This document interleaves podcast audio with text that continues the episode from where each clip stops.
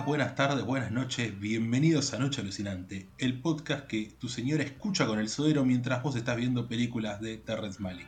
Yo soy Iván Gritar. Y yo soy Ian Undri. ¿Cómo andas, Iván? Te extrañé mucho. ¿Qué tal? Yo también te extrañé mucho, amigo. Y la verdad estoy bien. Estoy bien porque hubo mucho cine estas dos semanas de encierro. Si bien se terminó la, la fase 1, no tuve muchas razones para salir de mi casa, así que se disfrutó de buen cine y buena comida. Se, podría decir que sacaste a pasear a Lassie. A la, la cinefilia, ¿no? La, la, saqué a pasear a Lassie, la saqué a pasar y la di vuelta por todo el barrio, básicamente. Bien, me encanta. estas últimas semanas se vio cine, pero de. Yo diría que es hasta de, de, coyuntura el cine que vimos. De coyuntura, bien, sí. Vos, vos estabas muy en una la, la semana pasada, ¿no? Estabas muy metido en una. En, el capítulo pasado estaba muy metido en una, en una saga maravillosa, una obra maestra de la historia cinematográfica llamada Rápido y Furioso. Apa. De las cuales solamente había visto hasta la entrega número 4. Y es curioso porque a mí. Yo nunca fui una persona de ver muchas películas en la tele. Nunca. Como que mi cinefilia arrancó eh, más por un lado de internet, ¿viste? Claro. Era como, bueno, me decían, che, esta peli está buena, o, o no sé, una cosa muy de adolescencia de encontrar, bueno, las 20 pelis que te rompen la cabeza, cosas así, ¿viste? Claro. Y buscarlas por internet. Gracias, gracias, gracias, gracias a esa lista come, come Gaspar Noé, recordemos. gracias a esa lista come Gaspar Noé, pero bueno, es una lista que también le hace llegar a a mucha gente películas como Mulholland Drive, lo cual siempre. Claro, sí, sí, sí, sí. Eh, y bueno, básicamente eso, como que en la adolescencia empecé a ver unos clásicos, algunas películas que me llamaban la atención, y hasta te diría que incluso veía una propaganda de una película que iban a pasar en la tele, y yo me la bajaba o la veía por un cubana o una boludez así, donde la veía yo por mi lado cuando yo quería, ¿no? No me gustaba ver. No me gusta ver cosas en la tele porque nada, es como que estás muy sujeto a. Es, en este horario con las pausas que decidimos nosotros y no sé. y a veces, y a veces viste que le cortan, le cambian el, eh, el cuadro, el, el, aspect ratio, viste, y eso es horrible. Cuando se, te das cuenta que el plano está toqueteado para entrar en la tele, es cáncer ocular, horrible. No, sí, es horrible. Pero bueno, lo que digo es que como yo nunca fui a ver películas en la tele, nunca vi una película de Rápido y Furioso antes de, esto, antes de que me, me entrara en esta saga. Y toda la vida me dijeron que a partir de la 4, después de Reto Tokio, la saga cambiaba, eh, digamos, de una manera muy notoria. como que el tono cambiaba un montón. Y yo he visto hasta la 4 y no sentía que el tono cambiara tanto, que el tipo de acción, que eh, la saga como se venía formando cambiase tanto. Pero cuando vi la 5, fue como una cosa de, no sé, eh, no, no, podía creer lo que estaba viendo, no podía creer cómo la saga había pasado de la 4 a las 5, que me parece que sin dudas es la mejor de la saga. Y ahí me vi onda. Sí, sí, onda. Se nota mucho, se nota mucho el cambio de tono, se nota mucho el cambio estructural que tienen pensado para, tenían pensado para con la saga. Eh, ya me parece que el, hecho de meter a un chabón como La Roca Johnson en la saga ya da cuenta de otra cosa. Claro. Y nada, me encontré con una, con una película maravillosa que es la 5 eh, y con otras tres que quizás no me gustaron tanto como las 5, pero me parece que están bastante a la altura. Eh, y sin duda me parece que la segunda parte de la entrega, la segunda parte de la saga, que es de las 5 a la 8, es muy superior a las primeras 4. Pero por mucho, ¿eh? Tal cual como pasa con, con como habíamos dicho la vez anterior, con Misión Imposible. Algo similar. Bueno, más o menos, porque Misión Imposible, la 1 es muy buena, la 1 es de las mejores para mí. Creo que ya habíamos dicho nuestro top Sí, sí, sí, sí, sí. Pero vos sabés que lo que el pueblo quiere saber, lo que el pueblo vino a, escuchar acá es tu top 10. Eh, no, tu top 8 sería, sí, tu top 8 de, de, Rápido y Furioso. Creo que. Mi top 8, sí. Se lo podemos dar gratis a la gente. Este se lo podemos dar gratis. para este no van a tener que pagar ninguna contribución ni a Patreon, ni a claro. ni a OnlyFans. Va, directamente para ustedes del corazón. De nosotros para ustedes. Pero bueno, básicamente te lo voy a hacer en orden creciente, la peor a la mejor. La peor película de Rápido y Furioso es Rápido y Furioso 4. Arriba de esa va Tokyo Drift, la 3. Arriba de eso va la 1. Arriba de esa la 2, que me parece la mejor de la primera parte. Arriba de esa va la 7, que es en la que muere eh, Paul Walker. F. La que dirige James Wan. F. Arriba de eso la 6. Arriba la 8. Y la mejor sin dudas es la 5. Sin haber visto el spin-off de La Roca y Statham, que tengo pensado verlo prontamente porque me parece que está bueno. Hobbs and Shaw, ¿no? ¿Es ese? Sí, claro. Y no sé si sabías que Rápido y Furioso técnicamente tiene otro spin-off. Ah, la mierda. Me, estás. Una película. Una, una película llamada Better Luck Tomorrow. ¿Por qué es un spin-off de, de Rápido y Furioso esta película del año 2002? Porque esta película la dirige Justin Lin, que es el director de la 3 a la 6, y ahora vuelve para hacer la 9, 10 y 11, que le va a dar el cierre a la saga. Es una película que dirigió antes de Reto Tokio, donde aparece el personaje de Han. Onda, es el actor que hace Han y el personaje es Han, de joven, de adolescente, digamos. Claro. Y nada, es una película que es más onda no sé, es como de delincuentes juveniles, pero en un tono bastante, bastante noventero, ¿viste? Onda cercana al tono de, no sé, Tarantino, Guy Ritchie. Sí, el montaje a los pedos, mucha adrenalina, mucha, mucha locurita de edición, mucha postproducción, sí, sí. Mucho, mucha comedia también, comedia con acción, etc. Eh, y bueno, básicamente es, es eso, es una precuela que Veo que no, no, estaba pensado como para hacer una precuela del personaje, pero el chabón después lo llamaron para Rápido y Furioso 3 y metió a Han y bueno, listo, cuenta. los fanáticos lo tomaron para. Es canon. Para ese lado. Claro, lo tomaron para el canon. Bien. Pero en esta semana vi otras cosas además de Rápido y Furioso. Algunas cinéfilo. Me parece que estuviste cinéfilo. he visto cosas que me han hecho entender a los límites de lo que puede llegar el cine. Lo que pasa con un director agarra y dice, bueno muchachos, esto es así y plantea una película de proporciones inmensas. Estuviste poseído por la imagen en movimiento. En e- los 24 cuadros por segundo que he tenido la suerte de gustar en, esta, en estas dos semanas, en esta quincena, yo se los atribuyo más que nada a dos películas. Sin contar, sin contar obviamente, las películas que vi para este capítulo, porque involucra a más de una película el capítulo de hoy. Sin contar eso, dos películas maravillosas que vi son de el americano Michael Mann. Uf, qué hombre. Del año 1981. Y el italiano Darío Argento del año 1975, Profundo Rosso. Gente que sabe. Dos películas que la verdad, dos películas que la verdad no sé, onda, yo podría agarrar y verme estas dos películas el loop durante un mes y sería feliz, sin ver ninguna otra cosa. Me encanta, me encanta. Eh, Tiff me encanta, eh, me parece perfecta. De hecho, eh, si bien para, Boludo, yo, yo, yo he visto poco de Michael Mann. He visto realmente poco, debería haber mucho más, porque solamente vi Hit y Manhunter. Ahí va. Y la verdad, no sé, esta, esta película como que siento que tiene lo mejor de las dos. Claro. Eh, es, impresionante cómo, cómo Michael Mann filma las ciudades, boludo. Cómo construye las ciudades, cómo construye esos mundos que parecieran pueblos sin ley, lugares donde habita el mal directamente, lugares sin posibilidad de redención casi. Recupera un poquito de una estética media melviliana, ¿viste?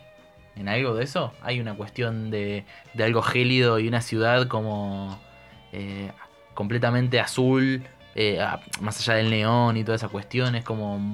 Y esos personajes están muy, muy solos a veces, boludo. Eh, no, solamente porque no estén rodeados de gente, sino están con muchas cuestiones internas. A mí me, gusta mucho esa, ese pulso que logra Man. Y, y sí, para mí, Tiff es una conjunción de lo mejor. Esa y The Insider me parece sus mejores películas, más allá de que Hit es el clásico más grande, digamos. Hit es una película enorme, pero la verdad yo creo que de las tres que vi es la que menos me gustó de las tres. La Manhunter también me parece una locura. Es una película con un tono pero pesadísimo. Película, película hermana de, Manhunter es película hermana de To Live and To Die in LA. Sí, totalmente. Onda.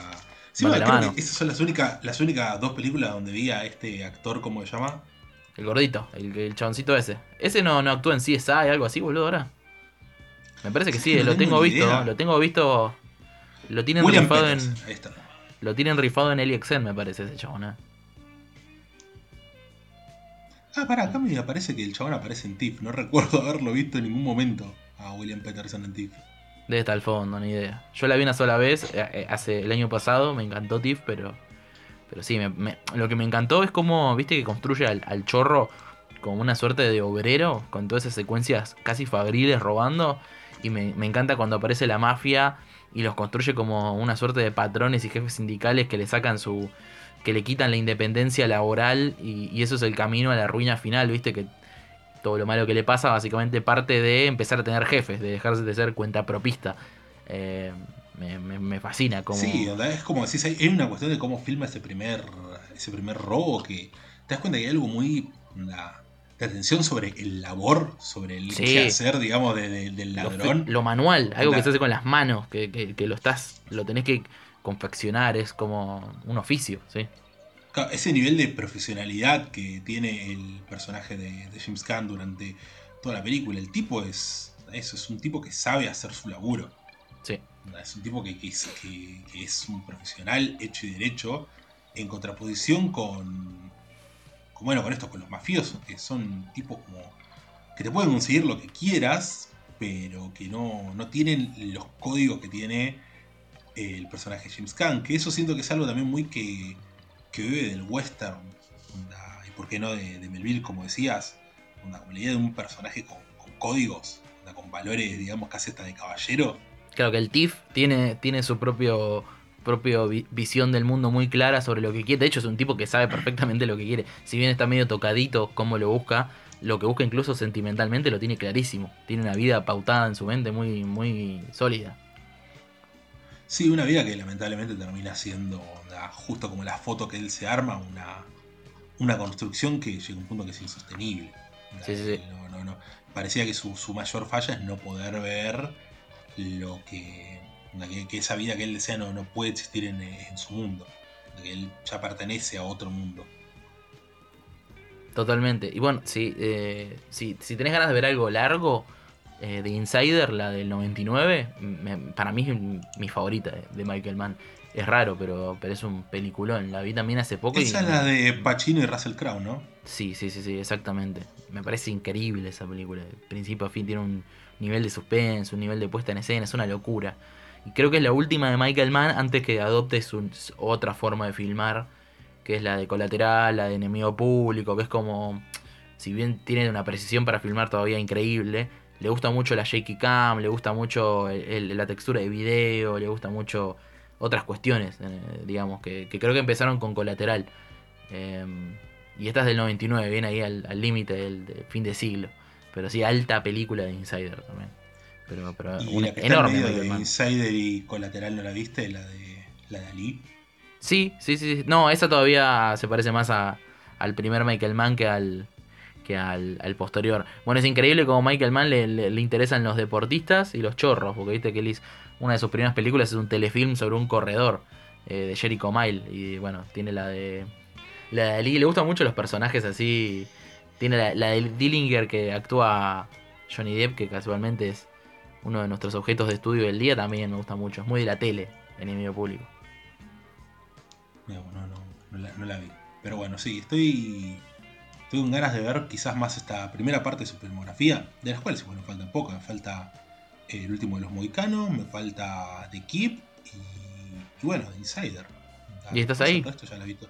Claro. Sí, después veré ya, ya la, segunda parte, la de Collateral, Miami Vice, eh, claro. la de Chris Hemsworth. Eh, ¿Cómo se llama? Black Hat. Black Hat. esa creo que fue una de las. Por lo que veo, es una, una de las que fue menos queridas del. Sí, creo que hay dos cortes. ¿eh? Yo solamente vi en la, la, vi en la tele. Mira, estamos hablando de ver la tele, justo otra película que vi en la tele. En ISAT la dan reseguido, Hoy en día, digamos. La vi hace poco, de hecho, en ISAT. Y me parece que hay dos cortes. Uno que es de Michael Mann, que tiene una estructura, no solamente la duración, sino el montaje está diferente. Eh, de hecho, ahí, eh, vos vas a, al letterbox de, de, Joe Vegos y la última, la última reseña que dice es eh, la versión de cine es una poronga y esta versión revisada por Michael Mann es alto peliculón y le puso creo que 8 estrellas. Bien. Bien. Uno que sabe. Uno que sabe. Joe Vego, si, si Joe Vego no sabe, muchachos, no, no sabe nadie. No, no, no, no hay no hay manera de, que el cine pueda ser siempre sostenible si un tipo como Joe Begos no sabe. Eh, no sé. Ya que estamos, decime cuál es tu favorita de Begos. ¿De Begos? Bliss. Yo no las vi todas. Veces no, no, las vi todas, vi solamente dos. Pero creo que más que Bliss me gusta BFW. Mira, mira, mira. Me gustan mucho las dos igual, ¿eh? Pero, pero Bliss es la que más vi. me, me, me, gusta que. Eh, Bliss me encanta que sea como una cosa como tan cebada, tan sacada, pero no sé, como que me termina encantando más la cuestión, con, ¿cómo decirlo? Contenida de BFW. tierra, que claro. con los pies al tierra, no como, no como diciendo que, que, Bliss es un tiro al aire o algo así, sino como, como eso, vos decís, más contenida, más, más terrenal, más, más tranqui, tranqui no diría, pero creo que entiendes a lo que voy. Sí, sí, sí. Lo loco es que es un guion por encargo, boludo. Es, como un guion, no, está escrito por él y revisado.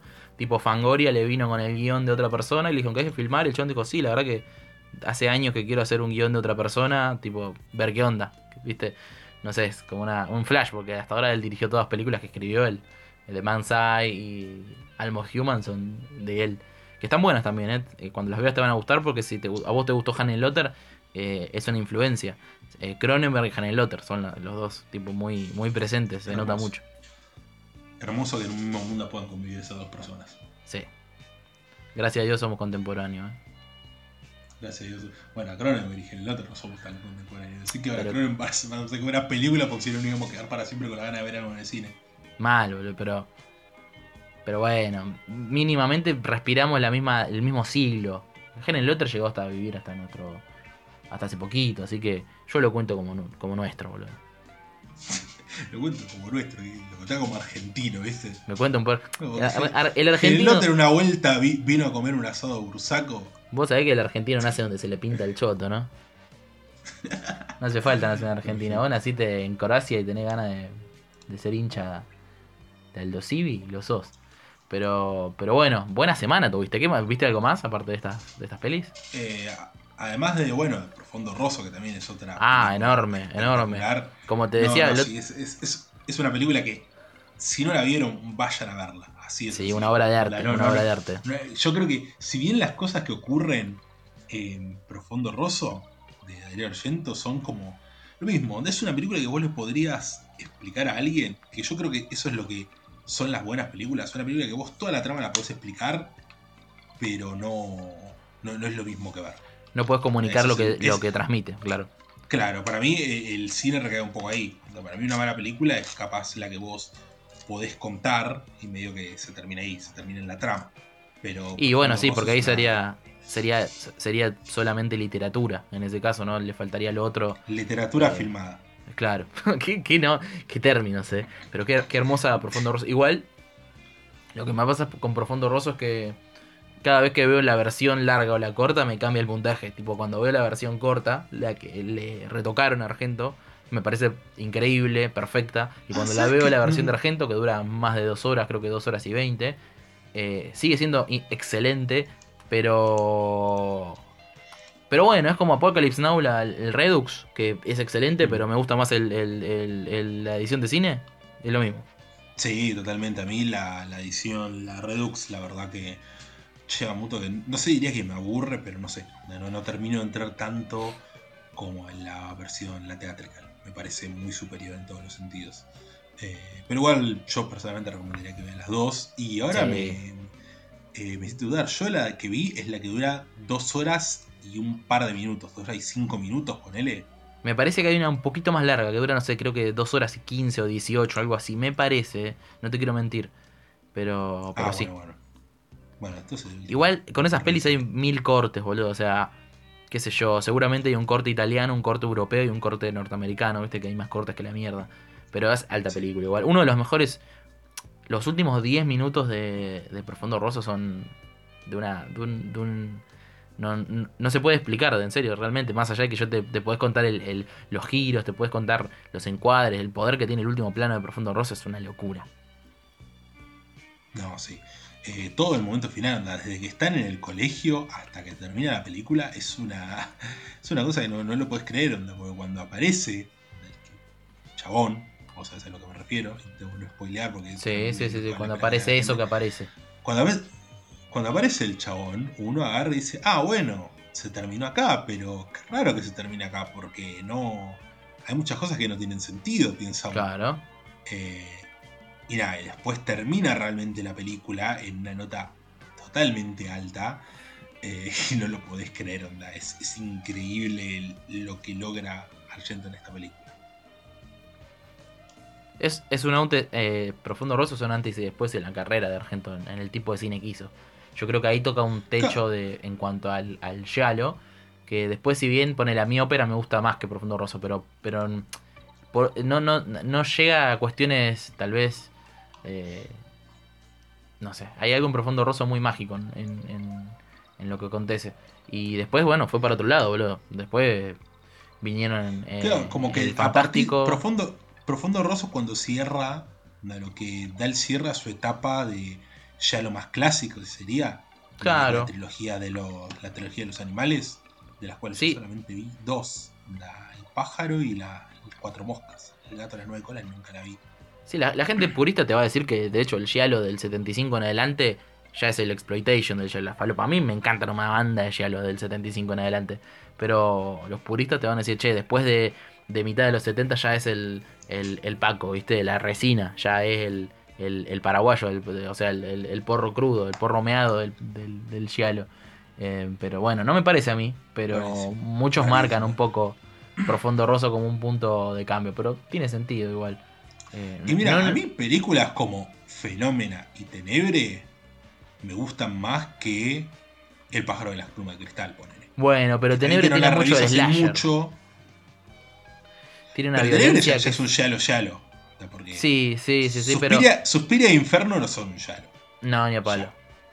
Tenebre es un yalo y Fenómena es como una película fantástica. Mm, con un asesino. Pero que tiene como un. Claro, que tiene un elemento. Un asesino que es muy de yalo, pero una película fantástica. Bueno, es una mezcla de, de Suspiria, de, de y Profundo Rosso en ese caso. Es como una. Bueno, igual el, tema de la. de la. de la. Ah, ¿cómo se llama? Telequinesis, sí. Eh, de Fenómena ya te lo plantea en, en Profundo Rosso. La primera secuencia con la psíquica esa. Eh, ya hay un elemento fantástico medio eh, extraño. Bueno, Profundo Rosso. Es el disparador encima. Profundo Rosso es muy. muy muy lúdica, boludo. Es muy rara esa película. Es una película que juega con la forma, con los tiempos, con el, con el género. Es una película súper consciente del, género en que se enmarca, del giallo. Y que, como vos decís, ese doble final que tiene, para mí, es como una película que sabe eh, en qué época salió, sabe jugar con el género, es autoconsciente del lugar que tiene el director en la historia del género, ya en el 75. Así que, por esos motivos, aparte de que dialoga directamente con con, psicosis en un montón de cosas. Entonces eso ya te deja un, un, piso de, de, simbolismos tremendo. pero bueno, ya algún día haremos un capítulo del Giallo, pero este no será. Este no será. Este tenemos como meta otro tipo de terror. Pero bueno, yo vi estas dos películas buenas. No me voy a poner a mencionar las malas, porque si me pongo a mencionar las malas, la verdad es que. Malas aún. claro, no, no, no, nos vamos más si no tiene sentido. No, no hay por qué darle, darle lugar a gente que no, no, no, ha hecho cosas lindas por el cine. Así que pasá a contarme vos qué estuviste viviendo la semana, además de las cosas que nos competían para hoy. Mira, yo, yo vi. Claro, yo, yo estuve viendo muchas películas del presente año. ¿eh? Me puse en campaña 2021, ¿qué tenés para ofrecerme? Eh, vi muchas cosas feas, pero te comento un par de cosas interesantes que vi. ¿Qué, tuvo para ofrecerte? Eh, Seance, por ejemplo, es un, es un pequeño slasher eh, muy millennial, pero que tiene un par de ideas muy buenas de, de unas chicas en un internado femenino. Está muy buena. El, director es el guionista de Your Next, ¿viste? La de Adam Wingard. O sea que tiene una solidez y un conocimiento del género que la hacen eh, muy efectiva. No es para volverse loco, pero está bien. Después vi otra 2021 que es Jacob's Wife. Eh, esa la vi porque. Jacob's Wife la vi porque actúa. No, eh, porque actúa Barbara Crampton. Y nada, es una actriz hmm. que, que, la quiero mucho, me encanta siempre. Y la verdad que está buena, es una de vampiros, pero muy, muy bien pensada, muy bien ayornada, digamos, con, con un par de, de, cuestiones del tono que maneja, que pasa de la comedia al drama marital y tiene muy buen gore, eh, tiene un par de ideas de, dirección muy piolas. Así que me gustó. Pero son bien eh, tranquilas. Ninguna espectacular. Eh, y después. Yo estuve en unas, en unas semanas muy relacionadas al terror, la verdad. Y vi una película muy mala. Muy mala. Por la cual tuve que sacarme el gusto de la, boca. Que es Spiral, la de So. Muy mala. No voy a. No voy a ni siquiera darle el gusto a decir porque es mala. Pésima. Y terminé viendo la segunda parte de Howling. No esperaba nada. Una película dirigida por, por Philip Mora, un director que hizo un par de, buenas películas en los 80s. Y la verdad que Howling 2, que se titula Aullidos 2, Tu hermana es un, lobo, es muy sólida, boludo. Es muy buena, es muy divertida. Y, y, me interesa mucho que esté situada en Europa del Este. Está Christopher Lee de la nada. Tiene un par de, momentazos súper interesantes respecto al, al, al rol de la mujer lobo. Hay, hay un par de cameos re interesantes, así que la verdad que Howling 2 me sorprendió, pero para bien, totalmente. Y bueno, después de, de Howling vi un, una película que tenía pendiente hace mucho, que es una bastante tapada del 86, que se llama Torment. Torment es una suerte de... No, le puedo decir slasher, porque le falta un condimento carnal y más violento para ser un slasher, pero es un policial muy salido de otra época, boludo, porque tiene la, oscuridad y, cierta cuestión de la puesta en escena que es muy de los 90, pero en el 86. Es una película de muy bajo presupuesto, pero que se las arregla para verse mucho más eh, profesional de lo que realmente es. Eh, tiene un par de ideas de guion muy buenas y un giro en el medio que reevalúa varias cuestiones del slasher ya en el 86. Y, la verdad que me sorprendió para bien. La, quiero revisitar de vuelta porque... Igual yo sabía que era una película interesante en ese sentido porque... Viste que el slasher medio que a mitad de los 80 ya, se había agotado un poco en temáticas y demás. Y hay un par de slashers ahí o de policiales sangrientos que, que como Maniac del 80, como Angst, la película esta austríaca, que, que, como que revitalizaron el género saliéndose del slasher pero, pero utilizando elementos del género.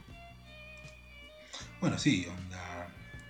Eh, Nightmare on Elm Street de qué año es del 84. 84, claro. El 84 ya, ya es como. Onda. Wes Craven un poco abre esa autoconciencia en el slasher. Claro, o sea, del 85 para adelante ya es la falopa. Eh, vas a ver que hay menos slashers, eh, que hay menos calidad de slashers, y que lo que prima en el género del terror es el tema del, de la pelea por quién tiene mejores efectos especiales y mejores monstruos, ¿no? Eh, tipo el, la, consecuencia de Poltergeist y The Thing es que, que, que, bueno, es la pelea por tener las mejores marionetas, ¿no? Y, después decanta en, en, películas como Hellraiser, que es un desfile de efectos super cutres, hermosos. Bueno, igual también por ese lado también haga, eh, es como ya toda la movida de los, los monstruos pequeños, onda Gremlins, claro, Chucky, onda como ese tipo de marionetas ya. Bueno, perdió... El slasher del asesino del asesino enmascarado que mata adolescentes perdió la banca completamente en el 85.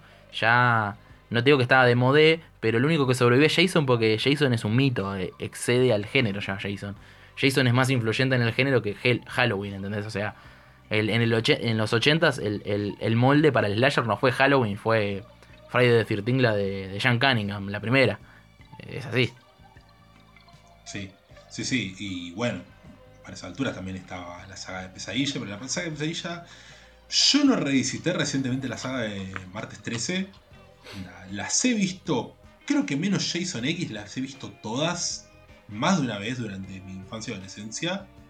Pero no, no las revisité hace poco, pero yo creo que hay como dos tonos muy distintos entre la saga de Jason y la saga de Pesadilla, que sí es una que revisité más recientemente. Siento que eh, quizás la de Jason como saga, digamos, tiene como otra autoconciencia eh, de, que es como, bueno, esto es sangre y gente en bolas. Ya fue, y vamos a hacerlo lo más divertido posible. Siento que la saga de Freddy capaz se toma un poco más en serio a sí misma por momentos o en, cuestiones de evolución de saga. Y en algún punto pierde el. ¿Cómo se llama? Pierde, pierde el rumbo más que nada en, bueno, en Pesadilla 6, que para mí es la peor. Claro, pierde cuestión de identidad. Bueno, es que Está, está, la cuestión de que Jason, eh, Friday the 13, la primera nace como explotación de Halloween, pero ya a partir de la 2, 3 y 4 ya empieza a crear todo un, lore y una estética y un estilo y un lenguaje propio de, Friday the 13 que la, empiezan a... Le, dan entidad a la saga ya. Y, bueno, con, eh, con, Freddy pasa al revés. Surge como una obra de un autor muy, con muchas ideas propias, con mucha, mucha cuestión autoral. Es una película de terror con un montón de de, dimensiones para leerla. Y a, medida que pasan las películas, salvo por la 2 y la 3 que me encantan. Después la 4, 5 y 6 están buenas, pero ya es exploitation de la primera. O sea, es, es como revisitar al mismo monstruo y volverlo cada vez más pelotudo, más jodón, que toque más tetas, que diga más veces chiste gore. Eh, se cae un poquito en ese sentido. O sea, sí, pero igual yo creo que la 4 y la 5 son muy superiores a la 6. Sí, obvio. Eh, igual creo que de algún modo, si bien Dream Warriors es una de las mejores películas de Freddy, siento que le hizo un poco de daño a la saga. Porque el nivel, ¿cómo decirlo?, de, factor cool que tiene Dream Warriors es algo que se intentó replicar en las tres siguientes y no terminó estando tan bien como en Dream Warriors. Sí, aparte abrió la puerta a una mitología inchequeable totalmente de, Freddy que, que, después la tiraron para cualquier lado. Bueno, ya que estamos con los tops, decime tu top de pesadilla. Top de pesadilla. Hoy en día es eh, Pesadilla 1, Dream Warriors, la nueva pesadilla, Pesadilla 2, Pesadilla 4, 5 y 6. Ah, mira. No me jugué para nada. Mío. Bien. Bastante parecido al mío igual. Onda, yo lo único que te cambio es saco a Pesadilla 2 de ahí y la pongo entre las 5 y las 6. La 4 y la 5 me gustan mucho más que las 2. Uy, mira, eso porque sos un homofóbico de mierda. Viste que, viste que tiene un. Bueno, pero me gusta Friday Night. Me, gusta claro. Night, así que. Bueno, son películas con un subtexto, subtexto homoerótico súper interesante. Eh, alta peli, me parece la 2. Pero bueno, después me parece que vamos a tener que hablar de Pesadilla como saga en algún momento, ¿no? Me parece que hay un pendiente. En algún momento ¿quién te dice que hablamos de esa famosa llaga llamada Pesadilla en la calle del infierno? Yo no quiero decir nada, yo no quiero decir nada, pero creo que es algo que podríamos regalarle a nuestros oyentes, a nuestros escuchas. Yo solo vengo a, a entregar mi corazón. Yo solo vengo a decir que quizás estaría bueno, quizás estaría bueno que la gente que nos escucha, si les interesa escucharnos, que vaya viendo las películas de pesadilla, diría yo. Sí. Que las vaya vale la pena revisitarlas igual, ¿eh? Vale la pena revisitarlas. Vale la pena revisitarlas. Sea, o no que nosotros hablemos de ella, me parece que sí, vale la pena revisitarlas. Pero, ¿quién te dice? Podrían andar revisando la famosa, que son solamente 7 películas. La única que dura más de 1 hora 40 es la 1 y la 7, de Craven. Así que nada, me parece que vale la pena que lo hagan. Y lo que te quería decir sobre. Mencionaste Juego del Miedo hace un ratito. Sí, sí, sí, sí. Eh, Spiral, la, nueva. Es, muy loco cómo se fue decantando la, la saga de Juego del Miedo, ¿no? Porque veo que arranca siendo onda, como algo muy autoral de James Wan y de Lee Wan L. Sí. En un punto ellos se van a la, a la mierda Sí. queda como algo que termina. es como muy común de, de las sagas de los 2000. Siento que hoy en día no tenemos. No se viene a la cabeza una saga de varias películas de, terror. hoy por hoy no se ocurre ninguna saga que tenga más de 4 o 3 entregas. Que más de 4, más de 3, solamente la purga que va a tener la cuarta. Pero más de 3, recién ahora, El Conjuro, que es una de, de las películas más icónicas del, de la década pasada, recién ahora tiene la tercera. bueno, Hatchet, tiene cuatro, pero. Pero, Hatchet es de 2006. O sea, es. Claro, pero igual digo, donde acá hayan arrancado por finales de la década de los 2000 y sigan hasta ahora, o en el 2010. Eh, no, es increíble sí, como, como Saw se mantuvo en el, en el imaginario popular del terror. Sí, porque es una película es re popular. Muy, muy de, de- de los 2000, porque tenés So, tenés eh, Destino Final y tenés eh, Actividad Paranormal, que son como tres sagas muy de los 2000, que veo que fueron como muriendo en la década pasada. Pero ese juego de miedo, porque el juego de miedo sacó siete películas, parecía que cerraba la saga con la de 3D. Salió la 8, la de Jigsaw, que yo no la vi, y esta Spider que yo tampoco la vi. Pero me parece muy loco que las sagas que existían en los 2000, la que haya, la que siga sobreviviendo sea el juego del miedo, justamente. Y a la primera del juego del miedo se te escapa, vos pones el DVD de la primera del juego del miedo y se te escapa en el menú de idiomas eh, el francés y tranquilamente te comes el viaje que es de una de las de las películas de, de la nueva extremidad francesa, ¿no? Del nuevo New French Extremity, porque está muy en esa época, muy en ese registro, hostel, Bueno, toda esa onda, ve- ¿viste? ve un poco de eso, ¿no? Sí, sí, sí, sí, sí, Lo mismo totalmente. Hostel, pero bueno, Hostel, Sí. todo bien con el Rod, pero no, no es Es divertida, sí, sí, sí. Eli Roth, como cinéfilo, es un capo, pero como director. Ay. Como director lo quiero mucho. Como director es buen asesino de nazis. Como director eh, hace buenos audio comentarios de películas.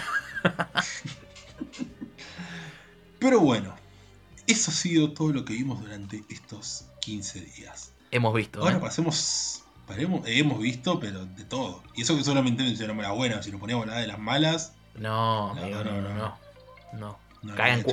Unos cuantos caen, ¿eh? Si empezamos a hablar de las malas, caen unos cuantos. Ya se va a saber toda la verdad. En fin. Creo que es el momento de que hablemos de la película que nos compete para el día de hoy. Que, ¿Cuál es, Ian? Ed Wood, del año 1994, del director norteamericano Tim Burton.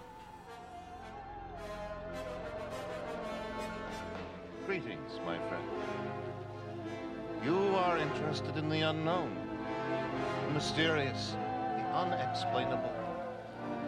That is why you are here. And now, for the first time, we are bringing you the full story of what happened. We are giving you all the evidence, based only on the secret testimony of the miserable souls who survived this terrifying ordeal. The incidents, the places. My friend, we cannot keep this a secret any longer. Can your heart stand the shocking facts of the true story of Edward D. Wood Jr.? Bueno, hoy nos compete hablar de Tim Burton, entonces, damas y caballeros. Eh, yo no sé qué opinás vos de la carrera de este señor Ian, pero para mí es muy curiosa porque me parece que en 30 años de carrera, ponele que tiene 30, un poco más, un poco menos, pero en realidad digamos 30, de los 30 años de carrera de Tim Burton, los últimos 15 son de regulares, yo diría, poco interesantes, porque me parece que los últimos 15 años son desde ya la fábrica de chocolate para acá. Me parece que uno se puede encontrar con películas que son entretenidas. Como bueno, Charlie la fábrica de chocolate es una película divertida. Infancia, Eh, mucha infancia. Claro, muy, muy infancia. El el cadáver de la novia lo mismo. Eh, Sweeney Todd y Alicia en el País de las Maravillas ya me desagradaron un poco más. En especial el en Alicia en el País de las Maravillas. Como que no, no le compro lo exagerado de la estética. Me parece que es más como ya muy caricaturesco de él. Muy. Eh, y Frankenweenie es bastante divertida. Esta es una película. Las dos animadas que sacó son, son bastante entretenidas. Pero por ya Dark Shadows, Miss Peregrines, Big Eyes y Dumbo ya ni, ni la No, no, no, no, para atrás. No, no no me interesa, son películas que no me interesan para nada. Pero bueno, pero la primera mitad de su carrera, desde Pee-wee hasta Big Fish, eh, que yo diría desde Beetlejuice hasta Big Fish porque nunca vi Pee-wee, eh, tiene como el tropiezo ese del planeta de los simios que es como canónicamente considerada su peor película, No pasa nada, no pasa nada. pero después tiene una, canti- una serie de películas que es intachable. Por lo menos desde Beetlejuice hasta Sleepy Hollow es una seguilla, una seguilla de siete películas que es una locura, porque tenés Beetlejuice, tenés Batman, tenés El juego en mano de tijera, tenés Batman Returns y Ed Wood pegadas, que para mí son sus dos mejores películas, tenés Marcianos al ataque y. Sleepy Hollow. Otra excelente película. Sí, tiene una carrera del 88 al 99 que es espectacular. Definitivamente para mí es de los mejores directores americanos de los 90. Y tiene un CV que eh, es intachable en el sentido de que esos primeros 15 años de carrera, los siguientes 20 fueron una poronga, pero igual, esos primeros 15 le sirven para estar en el estatus de los mejores, eh, para mí, a mi entender, mínimo de esa generación. Eh, para mí pocos. Es que sí, onda, incluso ponele que si yo, si agarras poner estas que te digo que no vi, son El Planeta de los Simios, Dark Shadows, Dumbo, Miss Peregrine y Big Eyes, eh, incluso aunque esas cinco películas fueran malísimas, la verdad, yo agarraría la carrera de del como, bueno, tiene un, como siete peliculones, un par regulares, y después, bueno, cinco pelis malas, pero me parece que es una... Onda, muchos no han llegado a tanto, la verdad. Y, eso que no le estamos contando porque está bien, no es de él la dirección, pero eh, La pesadilla antes de Navidad es 50% de él la película. Si bien no la dirigió él porque él no es animador, el concepto, la dirección estética, el encuadre lo, lo planteó él y es una película increíble La noche antes de Navidad. La pesadilla de Navidad. Sí, es que es una película claramente donde tiene su marca autoral como productor y como, como guionista y como todo. Pero sí. Y a mí lo, que, deja de tener también los shapes de este chabón el que hizo eh, el Durazno Gigante y eso. Eh, sí, a mí, a mí lo que me parece interesante es como si Tarantino por un lado recuperaba el exploitation y el cine de acción de los 70s y los 60s y por, el, por su lado Tim Burton le, le interesaba recuperar un, cine de terror clásico con figuras que no estaban de moda, no eran cool. Eh, hablar de Vincent Price, de Bela Lugosi, de Boris Karloff, de, de la Hammer, hablar de Christopher Lee, no era cool. Y el tipo tenía muy arraigada esa estética, y muy arraigado esos directores. Y, nada, es una carrera que, que, que, dialoga constantemente con ese cine. Y esta película que nos toca hablar hoy, tal vez donde más se nota el diálogo con el terror clásico y, la, y, el, y el cine de los 50 y Además, con el oficio del director, con el oficio de, del creador de imagen en movimiento. Eh, así que me parece una película excelente para, para, hablar de toda esta carrera, para hablar de Ed Wood, para hablar del cine, para hablar de la época. Me parece un, punto súper clave. Claro, sí, onda, creo que en general, eh, antes de Ed Wood, la que más está marcada es en Juego Mano Tijera, pero porque, porque eh, está Vincent Price. Claro. Es, claro, como, como la primera que tira así como ya como súper autoconsciente. Eh, pero después en el resto yo creo que está un poco más oculta. Bueno, Sleepy Hollow es realmente una película que bebe de todo de. Yo creo que ese terror medio de. Muy de la Hammer. Inglaterra, sí. Muy de la Hammer. De hecho está, está Christopher Lee, está eh, este Michael Gow, que son actores que, de la Hammer, digamos. Hicieron película con la Hammer. Eh, Incluso Batman incluso Batman es son películas donde los lo freak, donde como que se puede decir que Batman un poco bordea el terror gótico y el cine de, de clase B de los años 50. Sí. ese después está más marcado en Marcianos al ataque, pero en cómo está construida esa ciudad, en cómo está construido el personaje de Batman, el diseño del traje, el diseño del traje de Gatúbela. Gatúbela técnicamente podría ser un personaje eso, de una, película de Jacques Tourneur, no, no, sí, aparte lo que, lo que le trae eso es, es no tener un apego em, al, al, verosímil entendido por los, de los 90. Vos ves que él, él no le molesta, no, no, tiene ninguna duda en usar miniaturas, no tiene ninguna duda en usar eh, eh, efectos prácticos de luz y de cámara para, para ciertas cuestiones de, de tamaño, no tiene eh, no tiene ningún reparo en esas cuestiones, que son una postura estética bastante clara. Por ejemplo, el tema de las miniaturas que usan sus películas e-, es, e-, está peleando con el verosímil que, que, estaba conformando Hollywood en los 90 ya, tipo que estaba empezando a conformar los primeros blockbusters con efectos especiales por completo. Y el chabón viene con una, ciudad hecha de miniatura, es, es un choque. Bueno, Batman regresa dos años antes de Jurassic Park y el tipo está usando maquetas. Es como se siente casi contra Estempio, pero bueno, igual incluso se relaciona con esto que estábamos diciendo recién, bueno, de los monstruos, de ya está la presencia de la maqueta, pero también ya está la presencia del efecto especial. Eh, como se llama? Esta la de Peter Jackson, ¿de qué año es? También de, esta época. ¿no? Braindead 92. No, no, no, no, la, la otra, la que ya tiene efectos especiales.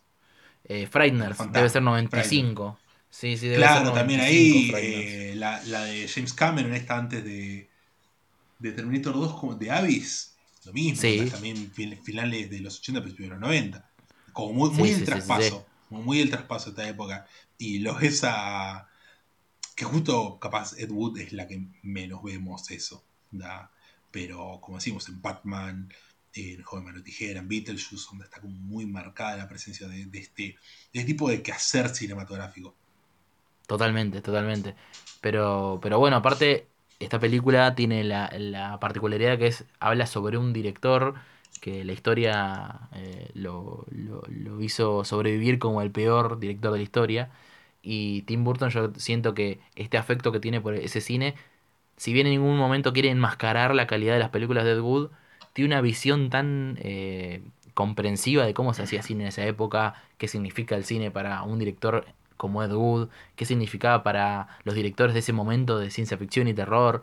Eh, así que sí, eh, le, creo completamente esa, esa, postura estética. Que ahora se sienta lavada y se sienta eh, mercantilizada como cultura pop, las últimas películas que parecen un poco parodia de sí mismo, no quita que estas primeras películas tienen una visión súper sincera de, esas, de esas estéticas. Es que yo creo que hoy por hoy uno piensa en Tim Burton y piensa en la estética de Tim Burton y lo siente como algo que está eh, pasado de moda y algo que es casi caricatura de sí mismo, pero porque justamente son estas últimas películas las que lo vuelven una caricatura de sí mismo. Si las películas de Tim Burton hubieran seguido, no sé, tampoco diría que onda, con esta estética, porque la estética es técnicamente la misma, se podría decir. Onda, la manera de, de crear estos mundos es técnicamente la misma hay algo como más sustancial, si la sustancia de, Tim Burton se hubiera mantenido a la altura a lo largo de, su historia, no sé, hoy yo creo que no, no sentiría tan así. Para mí, uno se pone, si, pone, si sobre la mesa el hecho de que una película como Batman regresa, con el juego en manos de tijera hayan salido durante los 90, estéticamente es rarísimo, pero rarísimo teniendo en cuenta que sale, que sale el cine que sale a principios de los 90. No, no, no tiene sentido no, aparte. hay una cosa que, es muy valorable, es que haya una estética tan marcada y tan personal. Aparte, los 90 son esa época del, del postmodernismo, de, releer a todo, de romper todo. Viste, este, el director independiente que hace la que le pinta. Y, Tim Burton se maneja con, símbolos muy clásicos del cine, con monstruos. Eh, vuelve al, símbolo más clásico que puede haber en, el, en la ficción y en el terror, que es el monstruo. El monstruo es el primer gran símbolo del cine. Y, y él vuelve ahí para hablar de todo lo que le interesa hablar. Pero un último comentario, a mí me parece que, más allá de que hay gente que le gusta, ¿no? A mí me, encanta su cine, creo que el que agarró el guante de, que dejó Tim Burton y lo supo traer al siglo XX es eh, Guillermo del, Tro del, del Trollo, iba decir Guillermo del Toro. bueno, sí, puede ser, puede ser. Onda, es un tipo que también se maneja mucho con el fantástico, mucho con la idea de los monstruos, porque tenés desde el monstruo de la forma del agua hasta alguien como Hellboy eh, o este bicho del laberinto del fauno. Eh, ya, es como retoma un poco la aposta de eso, de tomar ese del monstruo como símbolo y ver qué hacer con él. También el hecho de que creo que las películas del toro, si bien tampoco no vi, no vi todas las películas del toro, así que no quiero hacer como un comentario demasiado generalizado, pero me parece que de algún modo ambos tienen como un modo de narrar que siente casi como un cuento de hadas. Sí, totalmente. Pero, como muy arraigado eso, al fantástico, no solamente desde el tipo de personajes y el tipo de historias que deciden contar, sino desde el modo de narrar. Mundos donde esos monstruos tienen vidas trágicas, pero al mismo tiempo hay una posibilidad de redenciones y de finales felices. Totalmente, totalmente. Miradas compasivas, de hecho, esos, esos personajes que de vuelta es una vuelta siempre. Son cines muy luminosos, si te puedes pensar. Más allá de que, la estética de Tim Burton está asociada a la oscuridad, el cine de Tim Burton es bastante optimista y bastante luminoso. Sí, a, mí, para volver al, punto que estábamos conversando de cómo vuelve al cine del pasado, tanto la referencia estética y, y, de espíritu incluso de Tim Burton y Guillermo del Toro, volvés a Todd Browning, volvés a Freaks, volvés a ese cine de los años 30, que está bien, hay muchas distancias estéticas en el medio, pero eh, en, definitiva esa compasión hacia el monstruo, hacia lo raro, esa puesta en escena que, no, no, tiene miedo al verosímil, toda esa cuestión, el cine cine de esa época. Y, yo lo, banco a pleno. A mí el único monstruo del toro que no, no, no, está capaz puesto sobre bajo esa tela son los, los kaijus de, Pacific Rim. Claro, bueno, pero ahí, ahí quería. Quería de sacarse... quería sacarse las ganas. Quería decir, bueno, voy a agarrar los 50 y los voy a traer a los 2010 y va a ser una locura. Va a ser una locura, eh, pero bueno, comencemos a hablar de Ed Wood. Comencemos a hablar Dale, me parece bien. Del año 1994. Que como ya dije, para mí es la mejor junto con Batman Regresa. Es una de mis películas favoritas de Ed Wood. es una de mis películas favoritas de Tim Burton. Eh, y me parece que ya desde el vamos, Tim Burton nos invita a adentrarnos en este mundo por, de, por decirlo de una manera figurativa, por una puerta trasera que no es una puerta de acera, es una ventana. Porque lo primero que vemos en la película es una casita, una casita que parece una típica casa embrujada de donde ahí en medio de la nada. Sí. Por la que tenemos un plano, un traveling que se dirige hacia la puerta. Pareciera incluso el plano. El plano inicial de Halloween, ¿viste? Sí. con la cámara moviéndose directo hacia la puerta. Bueno, y acá medio que Tim Burton hace algo parecido a lo que hace Carpenter, que es no entrar por la puerta, sino dirigirse hacia el costado de la casa. Que si bien Carpenter la bordea en Halloween, acá tenemos que directamente se mete por la ventana. Como algo que es más directo. No estoy diciendo tampoco que Ed Wood intentando leer Halloween, pero me parece que, es, notorio onda que que de una de las películas de terror más afamadas de la historia empieza con un plano parecido a una película que habla sobre un director de terror. No, totalmente. Aparte de la idea de, entrar por, por donde no es usual. Y después, la secuencia de créditos es una es un gran, una gran síntesis de la carrera de Wood estética y, y puntualmente de, ciertas películas, ¿no? Porque empieza con este tipo, con Criswell saliendo del, del ataúd y que presenta la película como presenta Plan 9. Eh, entonces ya empieza a haber una, una relación intertextual súper interesante que la va a mantener durante toda la película. Bueno, de algún modo yo creo que ahí es eh, Tim Burton diciendo, ¿cómo decirlo? Donde diciendo con sinceridad de que yo lo banco a Ed Wood, onda, porque iniciar tu película con el mismo diálogo que inicia la película de, este chabón es básicamente ponerte a su altura, si se quiere, igualarte a él. Y yo creo que ahí ya es cuando Tim Burton agarra y dice, bueno, acá voy a poner sobre la mesa lo que es muy personal para mí, y es que yo soy como este chabón. no, no por una cuestión de, bueno, de, de los frikis y eso, sino porque ambos somos directores. Realmente igualarlo a gente que tuvo una carrera más suerte, y se quiere, que la que tuvo el pobre Dude.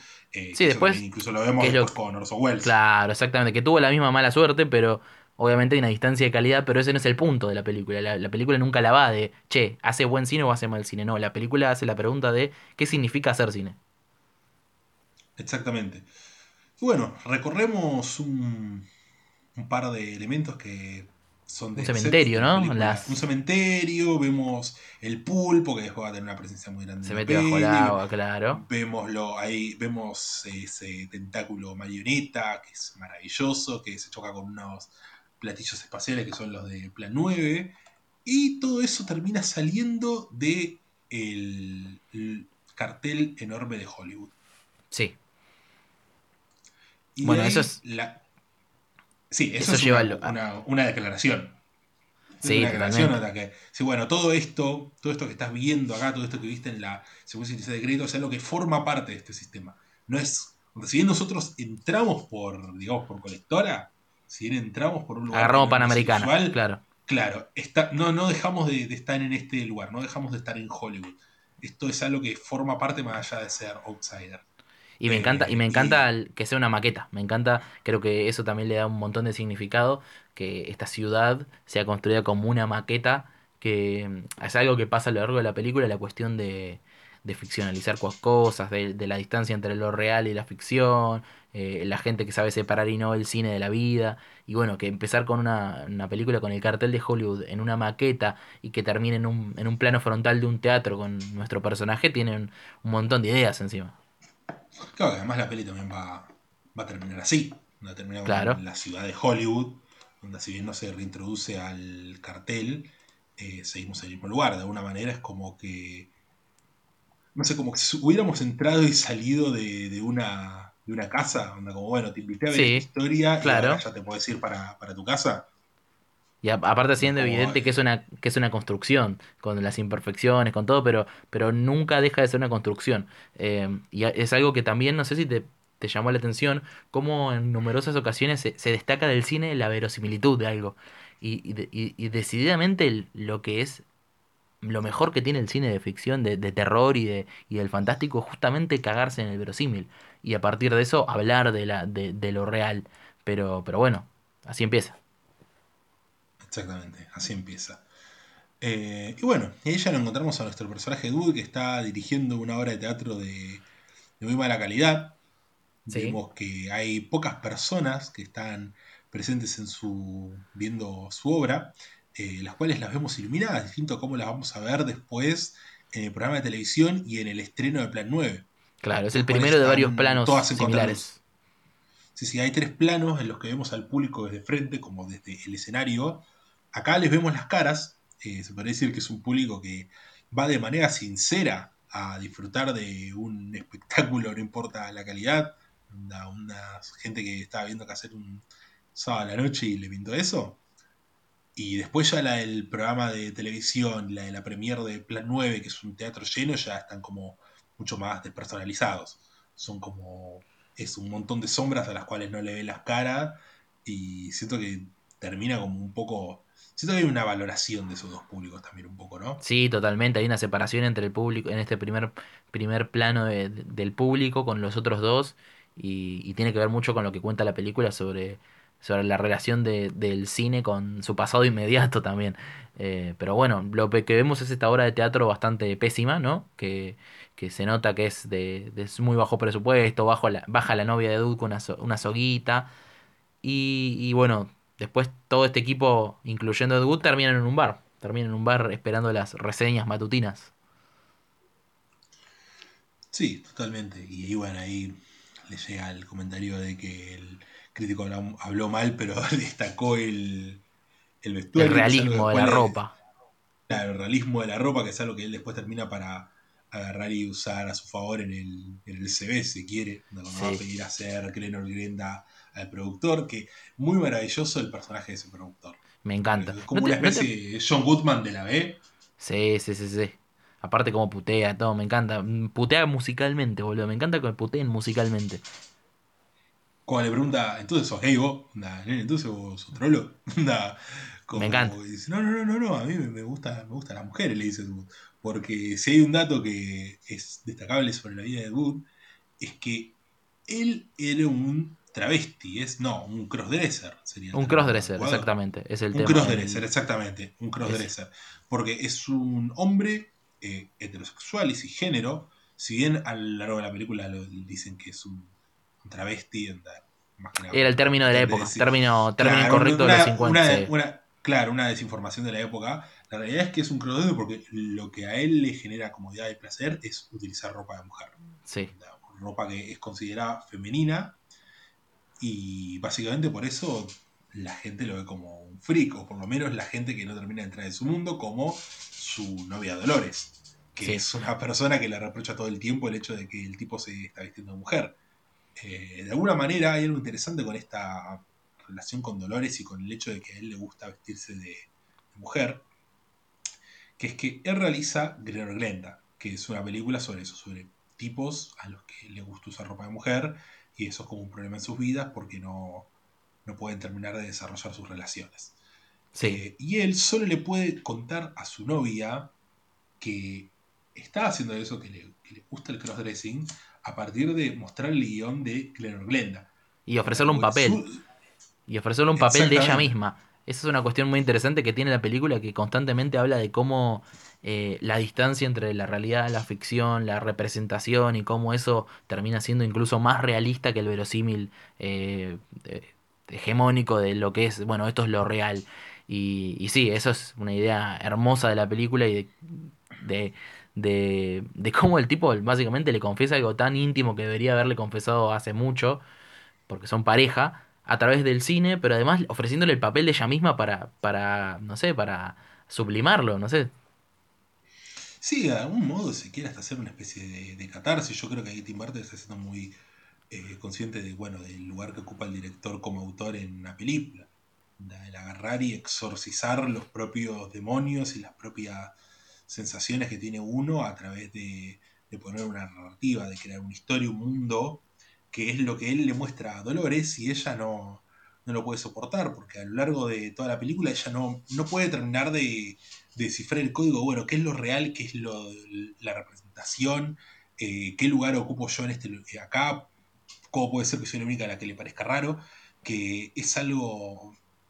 Como ella no, no puede terminar de entender estas diversificaciones entre la realidad y la ficción a lo largo de la película, cuando tanto Ed como el resto de sus compañeros, amigos, lo, entienden al toque. Totalmente. Y volviendo a la escena del bar, algo que me pareció majestuoso de ese plano inicial en la escena del bar es cómo ellos están en segundo plano del fondo, ¿no? Pero, pero el, ojo va directo a ellos por la fotografía, que me parece que es increíble a lo largo de la película. Pero hay un, hay un manejo de la luz para, para dirigir la atención y la, y, la, y la profundidad de campo que es espectacular. Y ese plano se me quedó, se me queda grabado, porque vos tenés la mitad del plano, son dos personas tomando algo en una barra y el barman y están todos oscurecidos. Y ellos están al fondo con una luz que les cae de arriba y les dibuja perfectamente el contorno de la cara. Es muy bello. Sí, sí, totalmente. Eh, qué bueno, onda. Ya que hablaste de la fotografía del señor Stefan Sapsky, que también hizo la fotografía de Matilda, por lo que estoy revisando acá. Hermoso. y no, no, hizo también de, de toda esta saga gótica de él, no hizo también de El juego de manos tijeras, me parece. Hizo El joven mano tijera, hizo Batman 2, hizo Matilda, hizo esta de Will Ferrell, que es patinador. Hermoso. Patinador sobre hielo. Gran se 2, Wild Wild West, de Team Blue Line. No, no, no, no, Hizo el mismo chabón que hizo Wild Wild West, es el director de fotografía de Team Blue Line. Me vuelvo loco. no tiene el más mínimo sentido eso. Y Chance Play 2, onda. Hermosa, gran, gran secuela. Pero bueno, volviendo a Ed Wood. Lo que es el oficio. Lo que es el oficio. Y gente que laburaba. Volviendo, y, volviendo a la fotografía, eh, también tenemos una cuestión, bueno, de, de, cómo funcionan las luces y las sombras. Eh, básicamente creo que la película que más bebe, si bien bebe de todo el cine de los 50, el uso de las sombras eh, bebe mucho de, bueno, de, claramente de Drácula del 31, que es una sí. película que va a tener mucha, mucha relevancia en Ed Wood porque básicamente aparece Bela Lugosi. Sí, es, loquísimo que es una combinación de, de, cuestiones estéticas de Todd Browning en Drácula y de Greg Toland y, y, y, Wells en Citizen Kane, porque tiene un par de shades de Citizen Kane, en la cuestión de la profundidad de campo, en cómo la luz conforma el espacio. Hay un par de ideas tomadas de ambas películas que me parece una, una idea tremenda que tuvo Tim Burton. Eh, ah, sí, hay una cuestión de, bueno, el preciosismo técnico que por lo menos es una película que es bastante contenida en cuanto a movimientos de cámara y de, los planos, etcétera, etcétera, más allá de esta cuestión de la luz, pero por momentos sale una cuestión de eso, de, tecnicismo que es admirable, onda. El momento en el que Ed Wood lo va a buscar a Bela Lugosi en la casa, el plano arranca con un holandés, la cámara se mueve y termina con otro holandés invertido, es... Es caótico esa escena, sí, sí, sí. De hecho es caótico hasta la iluminación. Eh, eligen quemar la, escena con, la luz. Sí, sí, y hay como un manejo como... dentro de ese caos hay un orden de precisión que es hermoso, que es bueno, donde el momento en el que hay un velador que está caído que los ilumina abajo como dos personajes de terror. Sí, encima la cámara empieza a girar alrededor de ellos, re caótica, es hermoso ese momento. Sí, sí. Eh, y bueno, hablando de Drácula, podemos hablar un poco de, quién fue Bela Lugosi. Claro, Bela Lugosi es el personaje, bueno, porque estábamos en el momento en que él realizó esta obra de teatro. Está en la ruina porque él tiene una cuestión de tener 30 años, no sabe para dónde está su carrera y termina realizando la película eh, y termina postulándose una película sobre mm, una mujer transgénero que, fue muy afamada en los 50, que es la que después hizo la película de Eddie Redmayne, me parece. Me parece que es la misma mujer. Ah, ¿es la de Coso? Me parece que sí. Me parece que es la misma. Exactamente, porque dice Ah, Christensen, vos. que es un apellido creo que danés, y es la chica danesa. Estoy casi seguro que es eh, la misma mujer transgénero, que es la primera, digamos, eh, famosa que se hizo en Estados Unidos. Y bueno, él eh, quiere, se postula para dirigir una película sobre esa biografía en una, una productora de mala muerte completamente. Me encanta cómo cuando nos presentan el edificio de la productora, no- me pareció sublime la idea de poner este edificio chato con todo el cielo encima y esas palmeras gigantescas y, sin angular la cámara el, el espacio queda como hundido. Queda como, bueno, este es el fondo del tarro, esto es eh, Hollywood, pero este es el, el Hollywood eh, de microcentro, el Hollywood falopa. Y básicamente le, le dicen que, que no, que la película no va a correr. Y ahí es cuando él, medio desesperado, medio en una, se cruza con Bela Lugosi, ¿no? En, en la ciudad, caminando por la ciudad y mirando hacia adentro de una, una tienda de, de ataúdes. De Ataúd, sí, sí, que la primera vez que lo vamos a ver Lugosi, de las tres que lo vamos a ver en un ataúd, si se quiere, es esta. El chabón mira para adentro y ves un tipo acostado en el ataúd, con las manos cruzadas, cual Drácula, y el tipo le dice, le dice señor Lugosi. Y bueno, y ahí ya comienza la relación entre estos dos personajes, que básicamente, eh, para ver el Lugosi, encontrarse con un Wood es salir de la tumba, salir de- del, Totalmente. del ataúd, salir, vol- volver momentáneamente a la vida después de haber estado, ¿cuántos años menciona que estuvo sin laburar? Tres, cuatro años sin trabajar en ninguna película. Claro, porque él, el- su, su periodo dorado son los 30, que hace Drácula en el 31, hace The Black Cat con Ulmer en el 34, en el 35 mete esta película que ellos mencionan que es de Raven, y después medio que hizo muchas películas, bueno, White Zombie, qué sé yo, pero literalmente de los 40 la única película importante que hizo es una comedia donde aparece parodiándose a sí mismo con Abbott y Costello. Estaba en una situación bastante triste Bela Lugosi. eh, y bueno, la película nos va a, a describir un poco el estatuto del mito Bela Lugosi, ¿no? Que no solamente Bela Lugosi actor está en, en una decadencia, sino que hay una cuestión con el mito de Drácula, con el mito del terror, con el, el monstruo originario, porque Drácula en definitiva es el primer gran clásico del terror sonoro. Eh, y bueno, sobre esas temáticas se va a revolver, pero sí, Ed Wood es el que lo saca de la tumba de la forma más literal posible. Que además es muy notorio esta cuestión del personaje de, de las veces que se nombra Boris Karloff, que yo no sé si Bela Lugosi realmente le guardaba un resentimiento a Boris Karloff, pero bueno. incluso... ¿Sí? No, bueno, eso es un mito de Hollywood, no se, no se puede comprar. Algunos dicen que sí, otros dicen que no. Pero, pero es un mito hermoso. Hay muchos, muchas cosas escritas al respecto sobre esa relación. Eh, pero, pero sí, es una cosa Sí, que no yo- sabremos. Yo, yo diría que Boris Karloff es un tipo que supo man- mantenerse un poco más en el tiempo. También porque vivió Sí. cuánto, 20, 30 años más, pero. Eh, qué Bueno, la- onda, lo Ed es a- Targets. Eh, Ed, claro, Ed Wood es a Bela Lugosi lo que targets a- al mito de Boris Karloff. O sea, de hecho operan similar, re- re- recuperando un mito del, del terror, uno de los primeros monstruos, para, para hablar del, del cine en general, ¿no? Y cómo ese monstruo puede aún ser peligroso para el, para el, para el cine, digamos, ¿no? Eh, de alguna manera. Pero bueno, eh, sí, lo recupera de las sombras y, y está este duelo entre Drácula y Frankenstein constante. Sí, sí. Corte. Uf. Sí, sí. Eh, bueno, para. Bueno, y es muy interesante la relación entre el personaje de Ed y el personaje de Bela Lugosi, ¿no? Porque ambos son de algún modo freaks. Ambos son de algún modo outsiders. Y me gusta cómo Tim Burton lo evidencia en la escena de la noche de Halloween, cuando Bela Lugosi va a asustar a unos niños que van a pedir caramelo en su puerta, le muestran los comillos de Drácula, un nene no se asusta. un plano hermoso. Sí, un- Ese plano es hermoso, viste que es un, es un plano contrapicado y la puerta dibuja una cruz. Es como la, la, la madera de la puerta es una cruz y abre Bela Lugosi en, la, en, en, en full drags de, de Drácula y abre la cosa así. Dos nenes se asustan y uno no.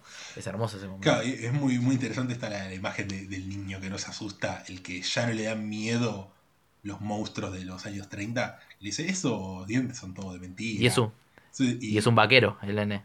Exactamente, donde es también onda, una figura asociada al cine, al cine ya un poco más de, de los 50, donde si bien el, el western ya está desde los 30, creo que es un género que sobrevivió más al tiempo que este terror. Es, otro tipo de icono, ¿no? El monstruo versus el, west, el vaquero. son dos grandes iconos del cine que el monstruo estaba haciendo... El monstruo como entidad de un humano monstruo estaba siendo reemplazado por monstruos sin ningún tipo de cuestión, ningún tipo de cuestión antropomórfica, eran monstruos ya bestias, ¿no? Eh, tipo, la criatura del lago es uno de los últimos de esa calaña. Después está The Blob. Después están eh, Dem, que son la de las hormigas. Después están eh, los escarabajos gigantes. después está todo ese tipo de. Claro, exactamente. O la idea de un monstruo se quiere invisible. tiene forma humana pero es invisible como eh, ¿cómo se llama esta? La de Don Siegel, eh, los usurpadores de cuerpos. claro, exactamente. Los alienígenas como un nuevo monstruo, ¿no? Eh, la cosa y todo. Pero claro, el monstruo clásico, el monstruo como el hombre lobo, el Drácula, el Frankenstein están quedando de lado. Y ahí hay un choque, ¿no? De dos símbolos, el, el, vaquero y el, el, vampiro. Sí, sí. Y bueno, y es muy lindo como Tim Burton igual a Ed Wood y a y el a mostrar a Ed Wood que se saca los dientes, se saca las paletas para asustar al nene. Eso es hermoso. Son, los, los, dientes que perdió en la guerra. Y bueno, uno tiene unos colmillos falsos y el otro básicamente tiene también dientes falsos, tiene paletas falsas. Y de algún modo están unidos por eso. Claro. Y bueno, después, ya con Ed Wood como amigo, su relación le facilita el rodaje de lo que es Glenor Glenda, eh, el proyecto que habían abandonado sobre la biopic de esta mujer transgénero, se transforma en una ficción casi documental, porque Glenor Glenda tiene un tono cuasi documental con una voz, eh, una voice over que va relatando la vida de este hombre, que es básicamente Ed Wood. Y, y, hay una situación que estábamos hablando antes, ¿te acordás de, de, la relación con su, con, su, con su novia? Y esta cuestión de contar la verdad mediante el cine y no saber diferenciar representación de realidad. Viste que hay un momento que están en el set, que ellos están discutiendo, que hay un plano de ella eh, mirándolo él ya vestido como, como Glenda. Y empiezan a discutir y el contraplano de eso es el equipo técnico. Y de repente volvés un plano de ellos dos, pero ya como caracterizados como los personajes. Y parecería que empatara la, la, la, sí, es más, discusión discutiendo de los personajes. Desde, el set. Discutiendo, hay un plano que pareciera como si fuera el plano de la película, con ellos dos ya vestidos, todo. Sí, exactamente. Y está muy bueno cómo, cómo mediante ese corte en esos dos planos y esa pequeña elipsis termina empatando la, la relación de ellos en la película y la relación que estaban teniendo en la vida real, ¿no?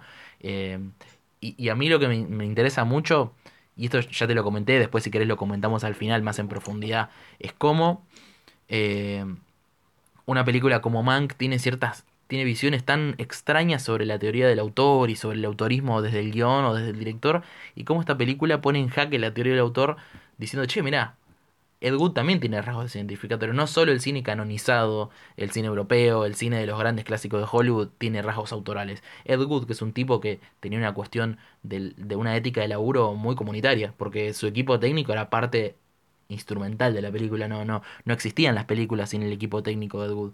Y, y serán malas las películas, pero la cuestión autoral está súper presente. No vi Mank, así que no podría seguirte la línea de eso. Es una que, me debo del año pasado. Eh, pero que yo, hay como cosas que no, me llaman demasiado la atención de Mank, como para ver la malla del nombre de David Fincher. Eh, pero sí, como decís, esta pequeña crew de, filmación de, de es casi como parte de una familia, donde van conformando un grupo que termina siendo. Termina, este grupo de personas que va conociendo a lo largo del tiempo terminan comprendiendo más que el personaje de, de Sarah Jessica Parker. Eh, sí, totalmente. Es más, onda, el personaje de Bárbara en la película de, de Glenda eh, se asemeja más al personaje que después tiene Patricia Arquette, de la segunda novia que le Totalmente.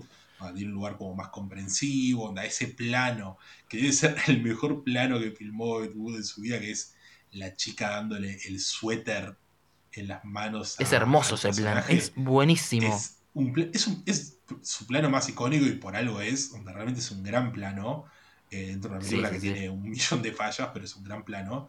Eh, y está esto, lo contrario al personaje de Sarah Jessica, Parker. Onda, todo el tiempo onda, le está diciendo, che, pero ¿cómo puedes andar vestido así? No sé qué, no sé cuánto. Eh, de alguna manera empatándola con los después los los, los católicos estos, los cristianos estos, que también son los únicos que critican porque Después, onda aquello, el productor le, como dijimos, el productor le pregunta, bueno, pero ¿qué sos? ¿Ok? ¿Y vos? Pero después cuando lo ve vestido, como, bueno, listo, lo ve vestido y no, dice nada, me le chupo un huevo. Labura, claro. Mientras me traigas el laburo, que le dicen cuatro días quiero el guion, en dos semanas quiero el producto filmado, que sean siete latas. Bueno. O sea, 70 minutos, así, corta. Para llevarlo más lejos, onda, incluso él cuando se va del rodaje de Plan 9, sube al taxi, cuando me que en los 50 te aparece un tipo vestido de mujer, onda, es como raro que el taxista no le hace ningún comentario, no le dice nada, como que agarra, lo lleva. Y el, el, bar después lo mismo, el tipo está vestido ahí, no le importa, nadie se le acerca, nadie dice nada, nadie lo mira raro. Y se acerca a hablarle a Orson Welles vestido así, sin la peluca, pero con un suéter con ropa de mujer. Y Orson Welles le habla como si no, como que no, no, hay nada ahí. No hay nada como un par. le habla como un par. Sí, sí, donde realmente no le importa. Lo único que les importa la cuestión de la ropa de Edson, bueno, a los cristianos, a los religiosos del final de la película, y al personaje de Sarah Jessica Parker. Eh, sí. Ah, igual a mí me gusta que la película, que, la película, si bien Sarah Jessica Parker claramente la película eh, denota eh, que está equivocada, no la culpa mucho. Porque la película también entiende la posición de la, del personaje de ella. y, me gusta que no, no, ponga una cuestión de, bueno, vos no entendés de qué van estos pibes. Sí, no lo entiende, pero no la, no la culpa porque también entendemos que el estilo de vida de Ed Wood es un estilo de vida difícil de seguirle el ritmo, ¿no? Es un estilo de vida que está completamente entregado al cine, Es, está a por todo, viviendo en una constante carrera de una zanahoria que nunca llega, es así. Sí, totalmente. Además, si bien, bueno, justo iba a nombrar el final de esta relación, la mitad de la película es cuando ella se enoja y le grita todas estas películas no sirven para una mierda, ustedes no saben qué están haciendo, se va enojada, pero incluso uno, no le guarda, pero no le guarda resentimiento a este personaje, porque más allá de, bueno, de las cosas que dijo ahí, uno tiene también el, onda, el hartazgo que tiene, y que le dice, che, mirá, onda, yo me quedé acá porque sabía que me necesitabas para terminar la película.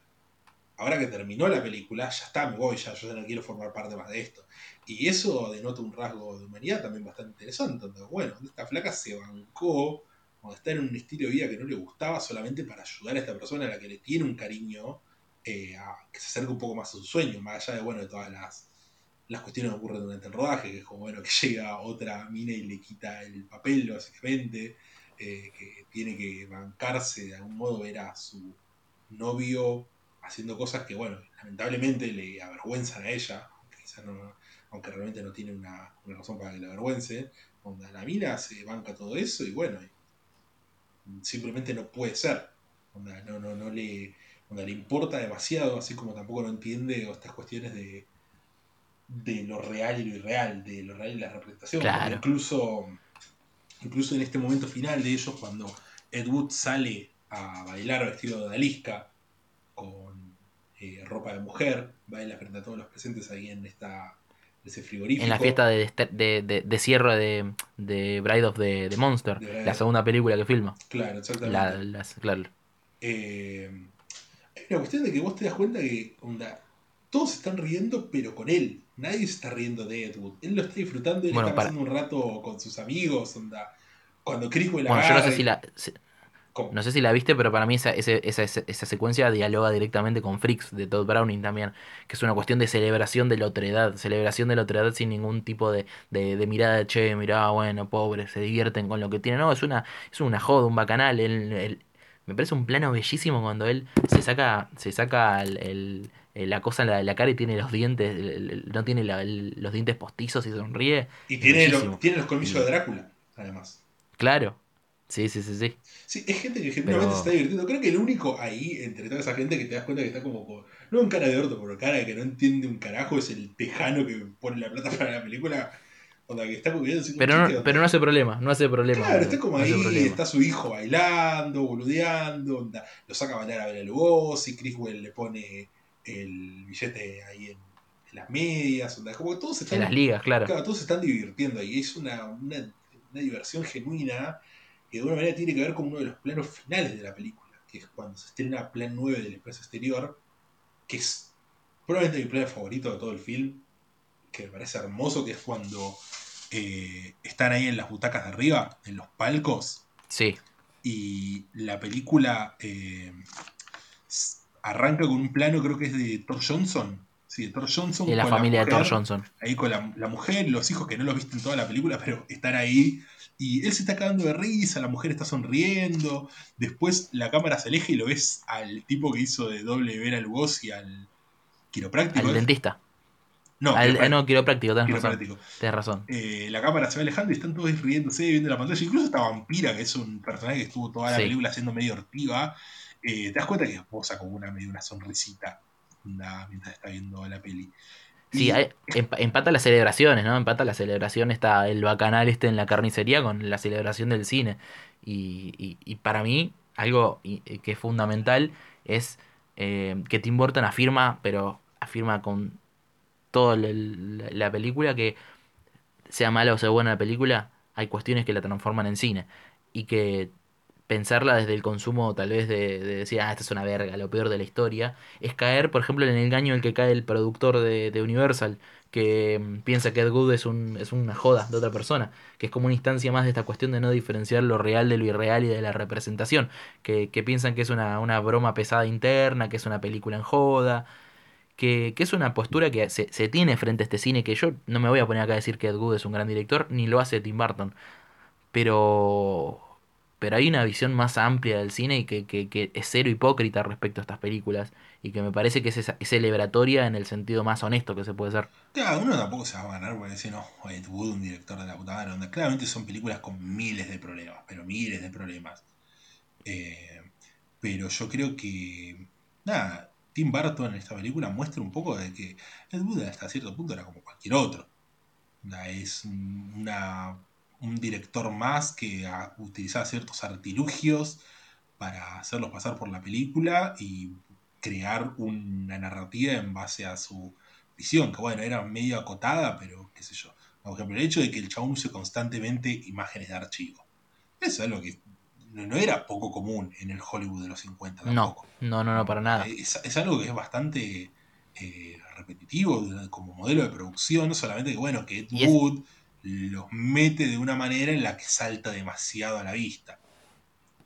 Bueno, pero está buenísimo cómo, cómo revalúa esa idea, que dice, bueno, sí, Ed Wood usaba este material de archivo súper del fondo de tarro, de un pulpo, para hacer una ficción de, de, de un doctor loco, pero también Ed Wood filmó el último Super 8 en vida de Bela Lugosi, y eso en definitiva es también stock footage que usó para hacer eh, eh, plan nuevo, o sea, detrás de incluso una película que puede ser un meme, una joda, hay una cuestión, un- una visión, un factor humano, una reevaluación de, de un personaje, y es lo mismo que termina siendo, esto ya me parece ya en el nivel más metatextual, ¿no?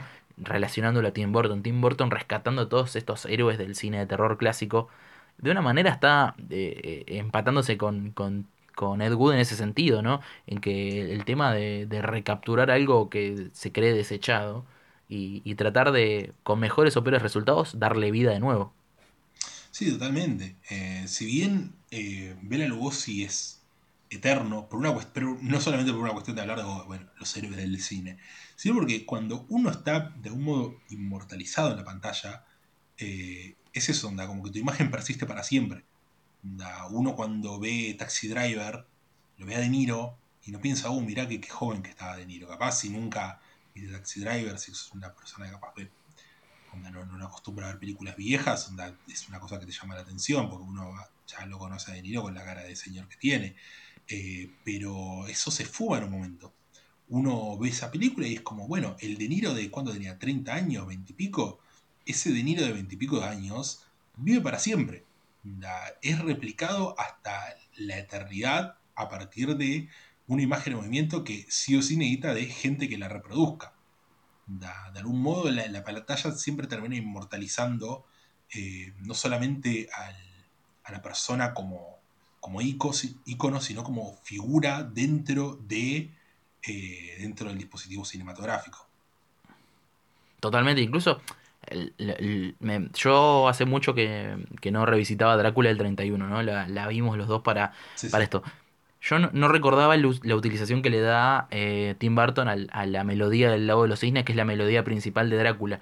Y eso, mm, cuando lo escuché por primera vez después de revisitar Drácula, vi, vi por segunda vez Ed Wood, Y cuando lo escuché, se me hizo una síncresis de significados hermosa, tipo del lugar de Drácula en el cine, del lugar de Bela Lugosi, del lugar de esta película, del, del juego intertextual entre el Martín Landau actuando de Bela Lugosi en su momento más crítico cuando tiene adicciones, porque la melodía suena en tres momentos claves que son la noche de la sobredosis, la noche del intento de suicidio y en el funeral de Bela Lugosi.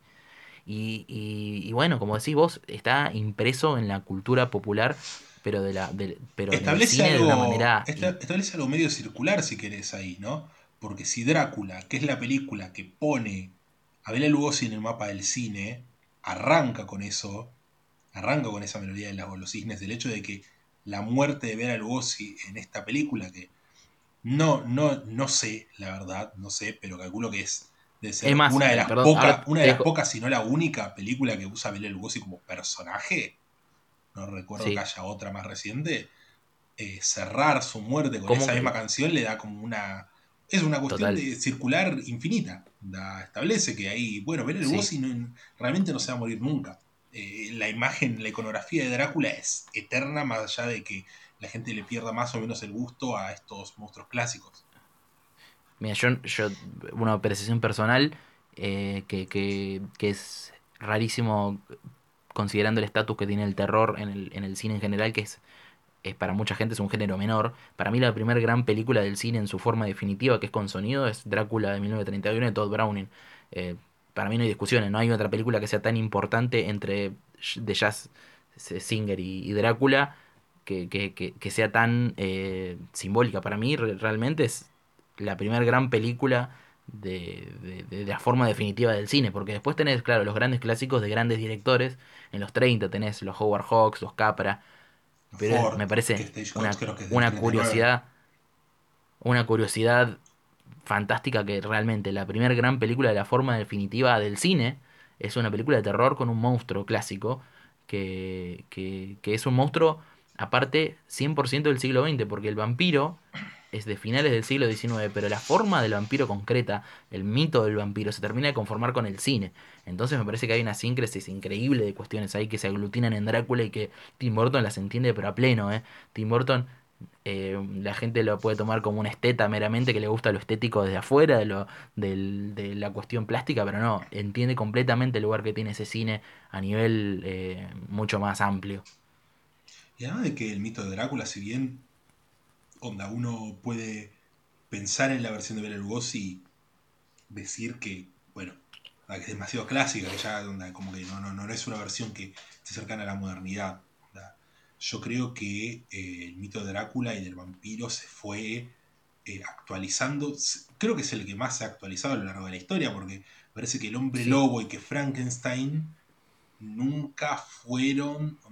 eso no, no, no se me ocurre un Frankenstein es más, te, digo más, esto. Te, digo más, la primera película que yo considero que es. Eh, ah, yo entiendo por qué la gente considera que la autoconciencia en el terror es propia de los 60 y después de, de Wes Craven pero la primera película que, que repara sobre el oficio de hacer cine de terror, no del terror como género literario general, sino cine de terror, expectativas del cine de terror, íconos del cine de terror, es del 1935, que es de La marca del vampiro de Todd Browning, que es una comedia negra enmascarada como una de terror, que tiene un giro final que reevalúa la idea de Bela Lugosi como vampiro, la idea de la expectativa del cine de terror en el 35. Eh, no es una película excelente, ni mucho menos, pero esa autoconciencia, la primero le, alcanzó el terror antes que los otros cines, boludo. Y me parece maravilloso eh, el personaje de Bela Lugosi encapsulando todo eso, boludo. Bueno, y un momento significativo de, la, de Ed Wood, ya volviendo a Ed Wood después de este desbarranco temático, que es la escena cuando a Bela Lugosi lo invitan a la televisión, que lo llevan a un programa de, de variedades típico de los 50 y ahí es el plano que nosotros comentábamos antes, que es el segundo momento en que vemos a una audiencia de frente y la, y la fotografía les borra la cara, les borra la identidad y aparte es una audiencia enorme, es enorme, son cientos de personas. Y es muy interesante cómo construye toda esta secuencia Tim Burton, porque Abel Lugosi lo pone en un lugar... De hecho, para mí esto es muy similar a lo que plantea luego eh, eh, con la nueva pesadilla, ¿no?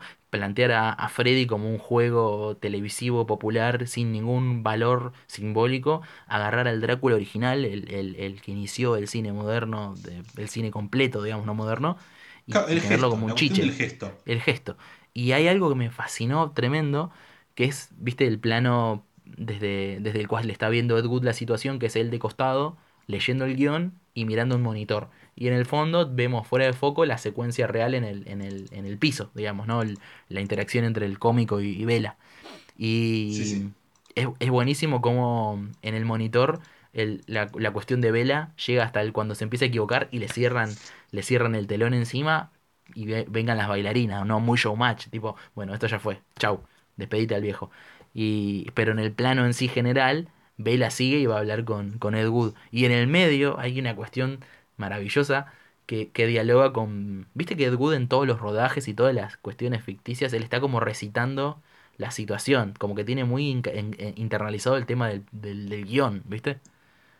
Bueno. Sí, eh, y el andar marcándole cosas a los actores sin... Onda, de eso? ¿Cómo, ¿Cómo, él le va marcando a los actores?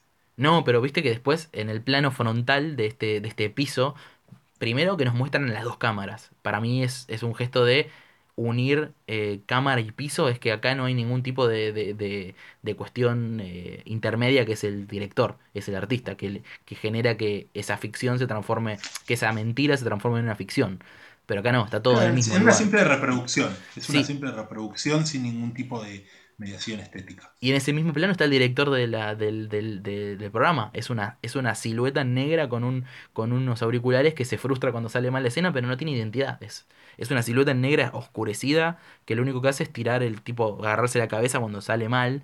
Y para mí hay un contraste increíble con cómo eh, Tim Burton construye la figura de, de Ed Good como director.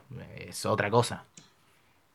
Claro, claro, sí, y creo que ya entendí a lo que te referías, de que cuando vemos el plano de Ed Wood al lado de la televisión, él va recitando los diálogos como si estuviera acompañando a Vela. Claro, exactamente. Incluso, incluso él se, se, siente casi involucrado, digamos, onda, eh, onda. Se podría decir que Ed Wood ayuda a construir la figura de Bela Lugosi en sus últimos años, y por eso se siente involucrado en la eh, en esta representación en la que participa él.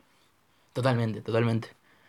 Y, bueno, después ya de esto es, bueno, toda la cuestión de la, de la adicción de Bela Lugosi, que es una adicción real, él tuvo una adicción a la morfina, eh, bueno, una internación mediante, que es donde conoce a, a, su segunda pareja, que es Patricia Arquette, que reparemos un segundo en ese plano maravilloso cuando entran, para mí, eh, ahora pensando en el momento, esto no lo hemos charlado antes, pero vos me marcabas que la confesión que hace con su primera novia es mediante un guion, ¿viste? Y la confesión que le hace a Patricia Arquette justamente es en el marco de una de un recorrido de terror. Es como que siempre está marcado eso alrededor de él al momento de abrirse como persona. Viste que es en un, en un tren de un trencito del terror que de repente se para, se apagan todas las luces y quedan con una especie de no lugar ajeno a todo, ellos oscurecidos con una luz que le cae encima. Es un plano súper eh, que, juega con el verosímil de la película incluso, porque parece que lo sacó del, del mundo, les detuvo el tiempo y, él le cuenta la verdad más íntima que tiene, que es que le gusta vestirse con, ropa femenina. Y es maravillosa la respuesta de Patricia Arquette, que solamente le dice, ok, da, fin.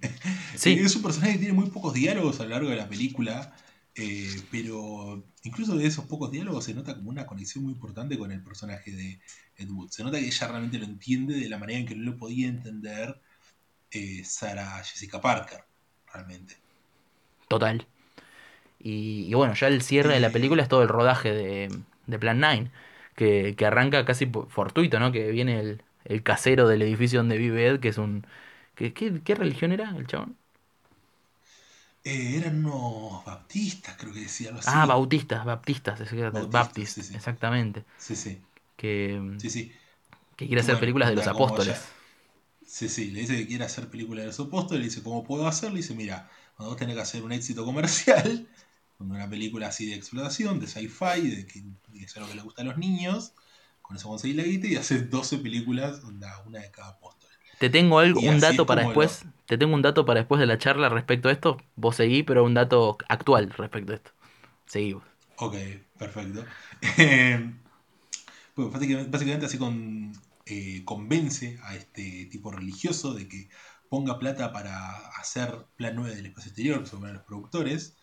Eh, una vez ya habiendo muerto Bela Lugosi, él conserva este, esta latita de Super 8 con el último footage de, de Bela vestido de, vampiro. Eh, y básicamente para lograr esto, lo que tienen que hacer, tanto eh, Ed Wood como sus amigos, es bautizarse, que es una figura que aparece por cuarta vez en nuestro podcast. Es increíble. no, no, no está para nada planificado, pero termina pasando. La gente en nuestras películas se termina bautizando. Sí, aparte, no solamente es un gag de que tienen que bautizar a todos los freaks de sus amigos, sino que realmente el paso a la fama de Ed Wood, a la inmortalidad, es con esta película y se bautiza antes de filmarla, de, de comenzar el rodaje de la película que lo va a llevar básicamente a la inmortalidad. Cuando le dice a Patrick Arquette, this is it. This is the one I'll be remembered for. Por esta me van a recordar. Y lo recordaba básicamente por la peor película de la historia, según muchos. Eh, pero bueno, hablando de esto que decías de bueno, el grupo de amigos, o de la crew, eh, me encanta cómo todos de alguna manera son algún tipo de outsiders. De todos. Porque bueno, de Ed Woody, de. ¿Cómo se llama? De Bela ya hablamos, pero por el Thor Johnson es un tipo que es un monstruo prácticamente. un, forzudo, claro, el típico forzudo de, esa época, que era como, visto como un freak, que, que el, el, forzudo del teatro que se llevó al, ring y volvió al cine. Exactamente, y después está bueno eh, el personaje de Bill Murray, que es homosexual y quiere cambiarse de sexo. Y nada, le ocurren unas desgracias. Es tremendo, lo que le pasa a México es tremendo y me, me parece que el, eh, a mí Bill Murray es un actor que me gusta, pero siento que como actor principal en las películas cuesta. Pero cuando está en estos papeles que son 10 minutos, lo destruye. Destruye la escena porque se come todo. Cuando cuenta todo lo que le pasó en México y después le, le atribuye haber sido salvado de los mariachis que le hacen una sonrisita, yo estallé de risa, boludo, en ese momento. Es buenísimo. Es que el nivel de tragicomedia que hay, encima como lo narra él, no, bueno, se murió mi novio, nos robaron todo, y el doctor que me iba a hacer el cambio de sexo al final terminó siendo un fasante. Pero bueno, estos me me trajeron de vuelta a Estados Unidos. Cualquiera. sí, una, una, vida realmente terrible. Digna de amigo de Ed Wood. sí, sí, totalmente. Y una cosa que me parece curiosa es cómo Vampira es un outsider básicamente por... Esto es algo que no se menciona fuertemente en la película. Donde uno ve que Vampira se queda sin trabajo sé muy bien por qué, pero si lees el diario, el plano en el que está el diario en el que anuncian que Vampira fue despedida, eh, dice que es por, eh, por sospecha de comunismo. Sí. Lo que le hace un outsider a ella es básicamente ser una comunista de los años 50 en Estados Unidos. Bueno, un pequeño. Eh, Vampira es la primera la primera gran figura de esta idea del host de terror que presenta películas, que después se hizo más famoso con Elvira qué sé yo. Pero Vampira era una inmigrante finlandesa que, este programa de Vampira duró un solo año, boludo. Y con, con, ese año le alcanzó para meterse en los, en los anales de la historia del cine de género. Hasta los Mifits le hicieron un tema a Vampira, que se llama Vampira. Pero, pero sí, te, te cuento un, un chimento mítico. Se dice que Vampira tenía relaciones carnales con, con, Orson Welles y con James Dean. Y dicen que James Dean la rechazó y la gente la acusó a Vampira de echarle una maldición por la cual James Dean terminó muriendo. Maravilloso. Increíble. no, solamente era comunista, también era bruja, parece. Vampira. bruja, no. Che, pero para eh, contame ese dato que ibas a contar, onda más moderno, ese chimento moderno. Bueno, que estamos hablando que la película a Ed Wood se la produjo una iglesia bautista.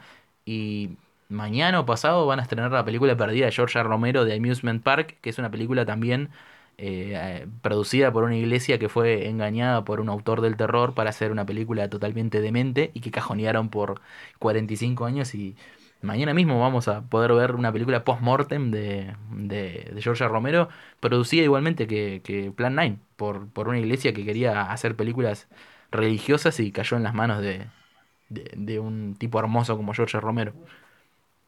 Maravilloso, Estamos todos muy manijas para mí, en me parece. Sí, sí, sí, para mí.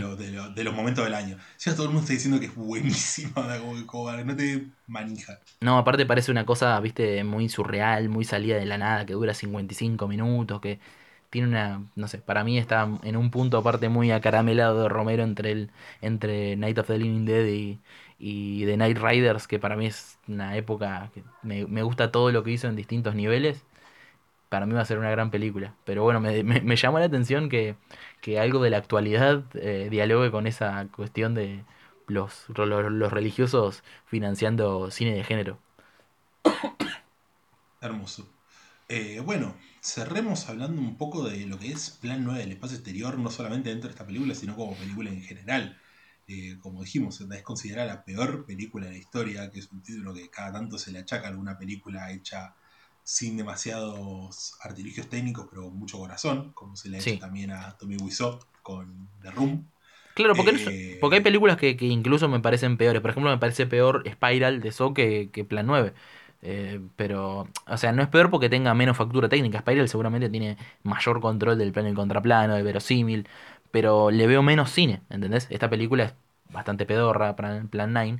Pero, pero hay cuestiones que, que, que- no sé, boludo, que manejan. No, no es una buena película, pero. Pero bueno, el, el- ya el moto se lo ganó y no se lo va a sacar nadie. Me parece que está bien ganado igual. No, pero yo creo que de algún punto, onda, más allá de que le quieran bajar el precio con eso, yo creo que termina teniendo un efecto contrario por momentos. Porque si no fuera por ese mote, capaz eh, Ed Wood no llegaba a formar tanto parte, no diría cultura popular, pero onda, más popular de culto, onda, como, como lo hizo. ¿Entendés? Claro, que. Que eso le terminó. Que es un poco lo que dice la placa final de Ed Wood, que eh, cuando se estrena Plan 9 la clasifican como la peor película de historia y eso la- le hace ganar muchos más adeptos. Sí, de hecho Ed Wood termina una, tiene, obviamente la película, como vos decís, es una película muy luminosa que toma lo, lo mejor de la vida de Ed Wood y, y una visión positiva de todas estas cuestiones, pero Ed Wood terminó más parecido a cómo terminó Bela Lugosi que, que, que como terminó en, la película. Y, y gran parte de la fama de Plan 9, eh, eh, eh, no sé si póstuma, pero en los últimos años, eh, muy revisionista la cuestión, ¿no? De, de Plan 9 como la, peli- la peor película de la historia. Y de ahí en más eh, es un director que se ha formado, como vos hizo un culto eh, que, que aparte la, la película, todo el, el mito por detrás, la cuestión de la ropa, de, de- del crossdressing, de, de, de haber trabajado con Bela Lugosi, de la película de Tim Burton, sumó a que, nada, que tengo una entidad que me hace recordar a, a Ricardo Ford. Sí, totalmente. Es que también me parece que es muy valorable la figura de ¿no? un tipo que está en las últimas, uno de los mayores íconos del terror, como es Bela Lugosi, que lo acompaña, que termina siendo una figura paterna, por lo menos en lo que es la película, en lo que es la película de Wood, parece que tiene un valor pero enorme para exaltar su figura. Y además, también es comprensible que si alguien te dice, esta es la peor película de la historia, te va a dar mucho más curiosidad de verla que si te dicen, no, esta película es mala nomás. La de, Sí. de no la veas porque es medio un embole. Pero Sí. la peor película de la historia de alguna manera. Y bueno, estoy, estoy. Claro, lo, lo termina, si termina siendo potente como diga es la mejor de la historia. Es como, bueno, tenés que ver el padrino porque es la mejor de la historia. Son los dos extremos, donde terminan siendo igual de llamativos. Está Eh, bueno que hablando traigas el padrino igual. Porque, porque eh, la, la- la verdad, para mí lo que yo uno saca de la, de la postura de, de Tim Burton frente a este cine es que el cine es todo. El cine es las buenas películas y las malas películas. Y, y, y no se puede vivir solamente de las grandes películas. No sé si me entendés a lo que me refiero. Tu dieta no puede ser solamente ver El Padrino, Apocalypse Now, las películas de Ford, las películas de Howard Hawks y las películas de Scorsese. Eh, Y porque que llega un son- punto que también termina, termina siendo aburrido y se agota rápido. Onda, me parece que hay mucha gente que capaz se quiere iniciar en la cinefilia y los ves queriendo consumir lo mejor de lo mejor, ¿me entendés? sí, Onda, es como, bueno, ya me vi, eh, ya me vi Scarface. ¿Qué- ¿Cuáles veo de Palma? Pero ¿cuáles veo? No, no voy a ver todas. No, ¿Cuáles todo de Palma, claro. Claro, no, no, no, me no, llego a ver una. Bueno, Me llevo a ver una mala de eh, palma y me mato, claro. Sí. Blowout, Body Double, Carlitos Way y Snake Eyes. Listo, me veo esas. Eh, bueno, y ahora me vi Taxi Driver. Así ¿cuáles son las que valen la pena de Claro. Como no, onda, me parece que también el cine tiene una cosa de, de aventura. No es solo aventura de agarrar y entrarse en otro mundo durante una hora y media, dos horas. De comerte un no sapo. que te vas a encontrar a veces. Sí, donde de vez en cuando tenés que ver una mala película. De vez en cuando tenés que encontrar con algo que decís, che, esto, no sé, eh, capaz fuera de los cánones de, bueno, Taxi Driver, El Padrino, eh, no sé, etcétera, etcétera. Porque también te puedes encontrar cosas, na, sé, distintas, te puedes encontrar cosas, obras maestras que capaz no, no nunca te pensaste que te ibas a encontrar ahí. Glenn Glenda no es una buena película, pero es una película que vale la pena ver igual, ¿eh? Más que Plan 9, me parece. sí, yo creo que Plan 9 es un poco más chata que Glenn Glenda, pero Glenn Glenda tiene como momentos muy surrealistas que te, te, dejan como medio descolocado dentro de una película sí.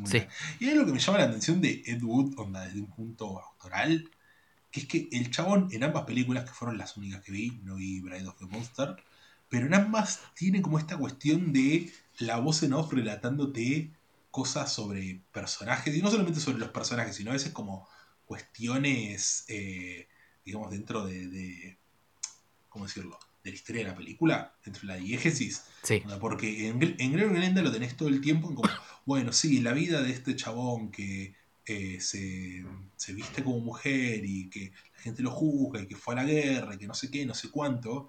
Después en Plan 9 está por el momento en el que llegan los, los platillos voladores y te va mostrando a, la gente, dice, la gente no lo puede creer. Eh, platillos voladores encima de, Los Ángeles, no sé qué, no sé cuánto. Onda. Hay una cosa muy que parece, ¿sabes qué parece?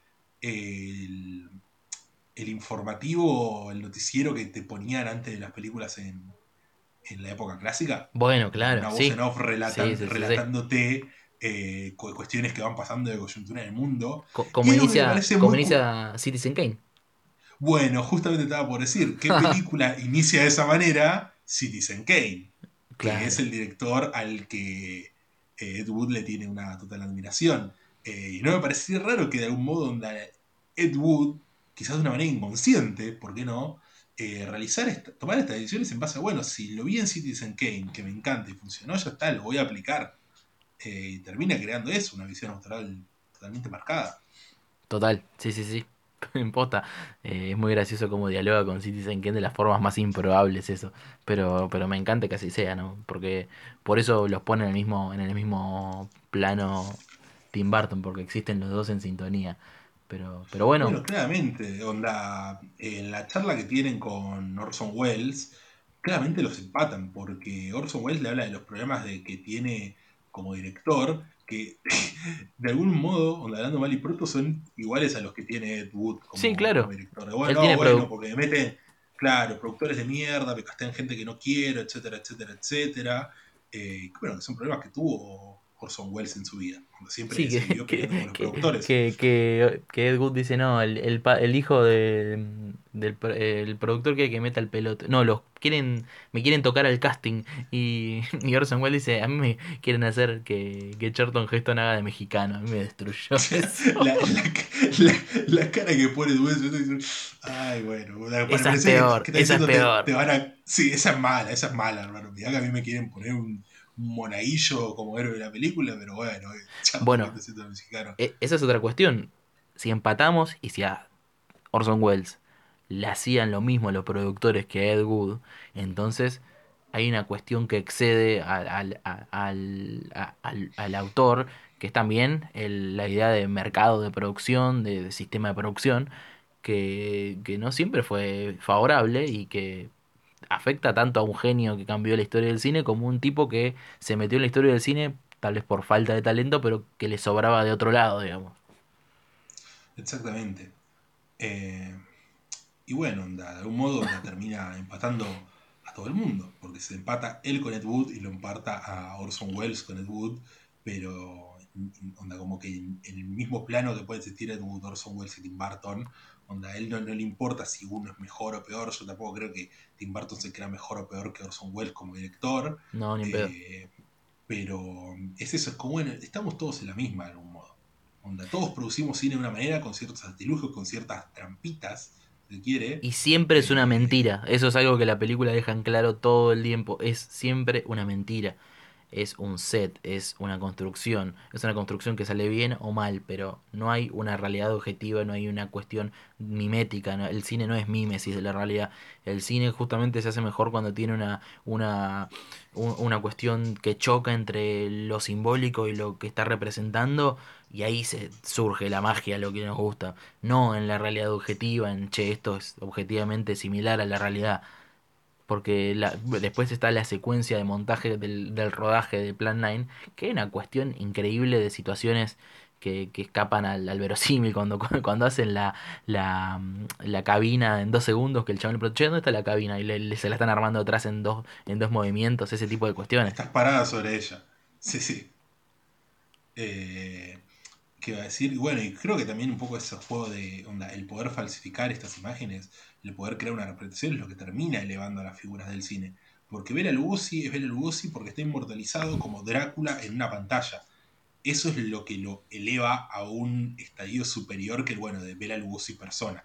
Eso es lo que de algún modo le arranca una parte y permite que esa parte sea inmortalizada, casi como un Horrocrux de Voldemort, si quiere.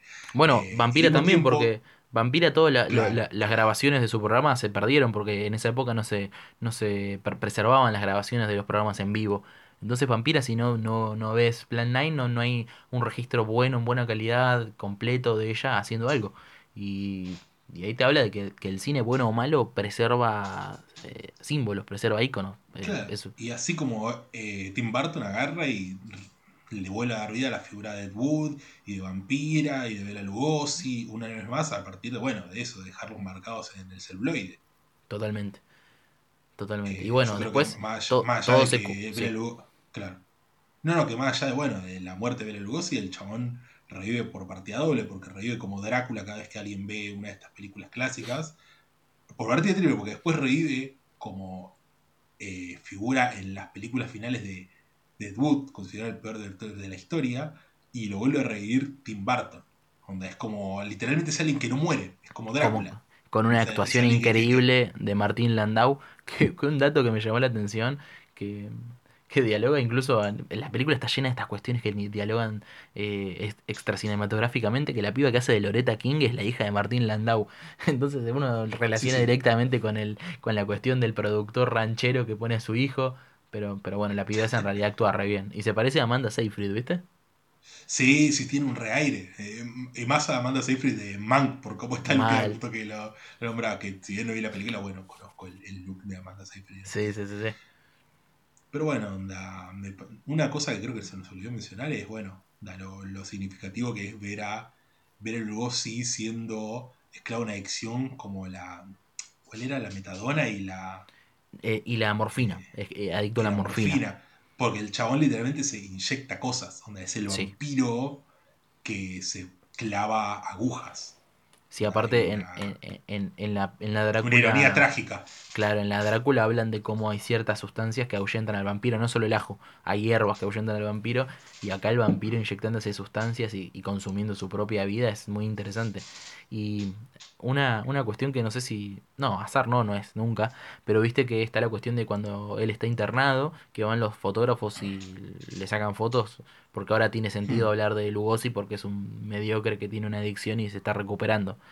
Y me pareció increíble el plano del, del funeral que está en, eh, en, la distancia, en la procesión, están los cámaras, los periodistas sacando fotos a la distancia y en el fondo del plano hay una de esas máquinas que sacan cosas de la tierra. No sé qué onda, boludo, me pareció increíble que incluya eso en el plano, boludo. Eh, me pareció que hable un poco del periodismo del espectáculo ahí, boludo, porque básicamente es un máquinas que sacan eh, sustancias de abajo de la tierra y justo hay unos periodistas fotografiando un, entierro. Bueno, y también onda la escena que mencionaste de cuando está en la rehabilitación, onda los tipos lo, llenan de fotografías, de flashazos, están a un vampiro llenándolo de bueno, de flashes de luz. Total. también, también, lo están vampirizando a él, lo están atacando de algún modo. Y bueno, vampirizar también creo que es un verbo que le viene muy bien a, la labor de estos periodistas de espectáculos. Total. Eh, y yo, a mí me gustaría cerrar una, cuestión muy interesante, que es que al final de la película tenemos un montón de, placas contando el futuro de que el futuro que tuvieron estos, estas personas en la vida real.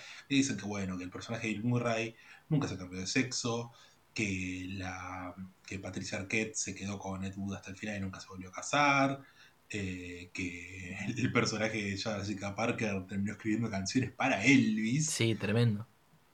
Pero creo que mi dato favorito es cuando muestran el de Bela Lugosi, que dice, Bela Lugosi nunca se levantó de la tumba, pero después de aparecer en 103 películas, es más famoso que nunca.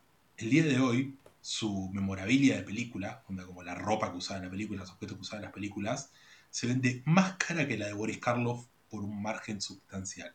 Que toda la película está hablando, se está hablando de que Carlos es, más grande que el Bossi porque tuvo más carrera, porque era más famoso, porque apareció más films icónicos y la gente como confía más en él, donde todo el tiempo diciendo, no, bueno, hubiéramos llamado a Carlos, qué sé yo, donde la gente es muy consciente de Carlos cuando piensan que el Bossi está muerto, pero al final del día, el que terminó siendo más recordado es tampoco de para bajarle el precio a Boris Carlos, pero. No, no, no, para nada. Es un dato interesante intrapelícula, onda, como que diga, bueno, y al final Ben Lugosi eh, pudo ocupar de algún modo el lugar que quería, que era estar por encima de Boris Carlos. Totalmente. Pero, pero sí, no, igual. La, película tampoco va a tomar la postura de bardear a Carlos porque seguramente eh, Tim Burton no, mega fanático. Por eso Carlos nunca. Eh, ya, por eso tampoco Carlos nunca aparece. No, no, totalmente. la palabra. Onda, porque si tuviera que aparecer un personaje haciendo de Karloff, eh, no sé, Steve Buscemi haciendo de, Boris Karloff de debut. Sería increíble. O sea, sería una cuestión de. Tim Burton tendría que tomar una posición más clara ahí. Sí, sí, sí, no tiene sentido. Karloff opina, sí. Pero bueno, yo cerraría este capítulo con una nota alta. Dale. Que me, digas películas de vampiros que te gustan mucho. Dame como tu películas de vampiros. no, de vampiros. No, no, Drácula, vampiros en general. Primero. No solo Drácula. Eh, revisitamos para esta oportunidad Drácula de Todd Browning, que no es mi favorita, pero que siento que plantea toda la cuestión temática y estética que va a revisitar el vampirismo a lo largo de la, de la historia. A mí me gustan mucho las de vampiros que no son de Drácula, como por ejemplo de Vampire Lovers de la, de la Hammer, que es de una trilogía que es la trilogía Karnstein, que es de, del cuento del cual parte la novela de, Bram Stoker, que es Carmila. Es un cuento irlandés que es sobre una vampiresa. La trilogía Karsten habla sobre Carmila, que es una vampiresa que emerge de la tumba. Y la primera de Vampire Lovers, creo que es de Roy Ward Baker, es excelente. Es excelente. Aparte está. Eh, no me acuerdo cómo se llama la actriz, a ver. Es una actriz fenomenal de la Hammer que, que aparece en todas estas películas de vampirismo semi-erótico. Pero, pero bueno, a mí me gusta mucho ese vampirismo. Por ejemplo, me gustan las de Jean Rollin, que son... Eh, ese es un cine que para mí hay que reivindicar más que el de Jean Rollin. El vampirismo que usa él es muy surrealista y literalmente es como si Fellini hubiera hecho películas de 80 minutos de vampiros en la campiña francesa, con una alta carga sexual y iconográfica, pero es increíble. Y volviendo a Drácula, mis favoritas tradicionales es la del 79 de Langela y ahí está la famosa regla de la L que una vez te comenté. Que los tres Dráculas que valen la pena revisitar son Lugosi, Christopher Lee, claramente me gustan las de Christopher Lee, no tanto, pero me gustan, y el de Langela. El de Langela del 79 para mí es una de las versiones definitivas. Y si querés. ¿Cómo me decís que, ¿cómo se llama? Eh, Gary Oldman se queda totalmente afuera. No, no, la verdad, la película me agrada, pero me parece menor en la filmografía de Coppola, me parece menor como película de vampiros. Creo que en los 90 ni siquiera desde las mejores de películas de vampiros. Me gusta más Vampiros de Carpenter, me gusta más Entrevista con el Vampiro, eh, me gusta más eh, la de, Snoop Dogg Vampiro. Nada, mentira. Bones era esa, ¿no? Sí, Bones, buena peli.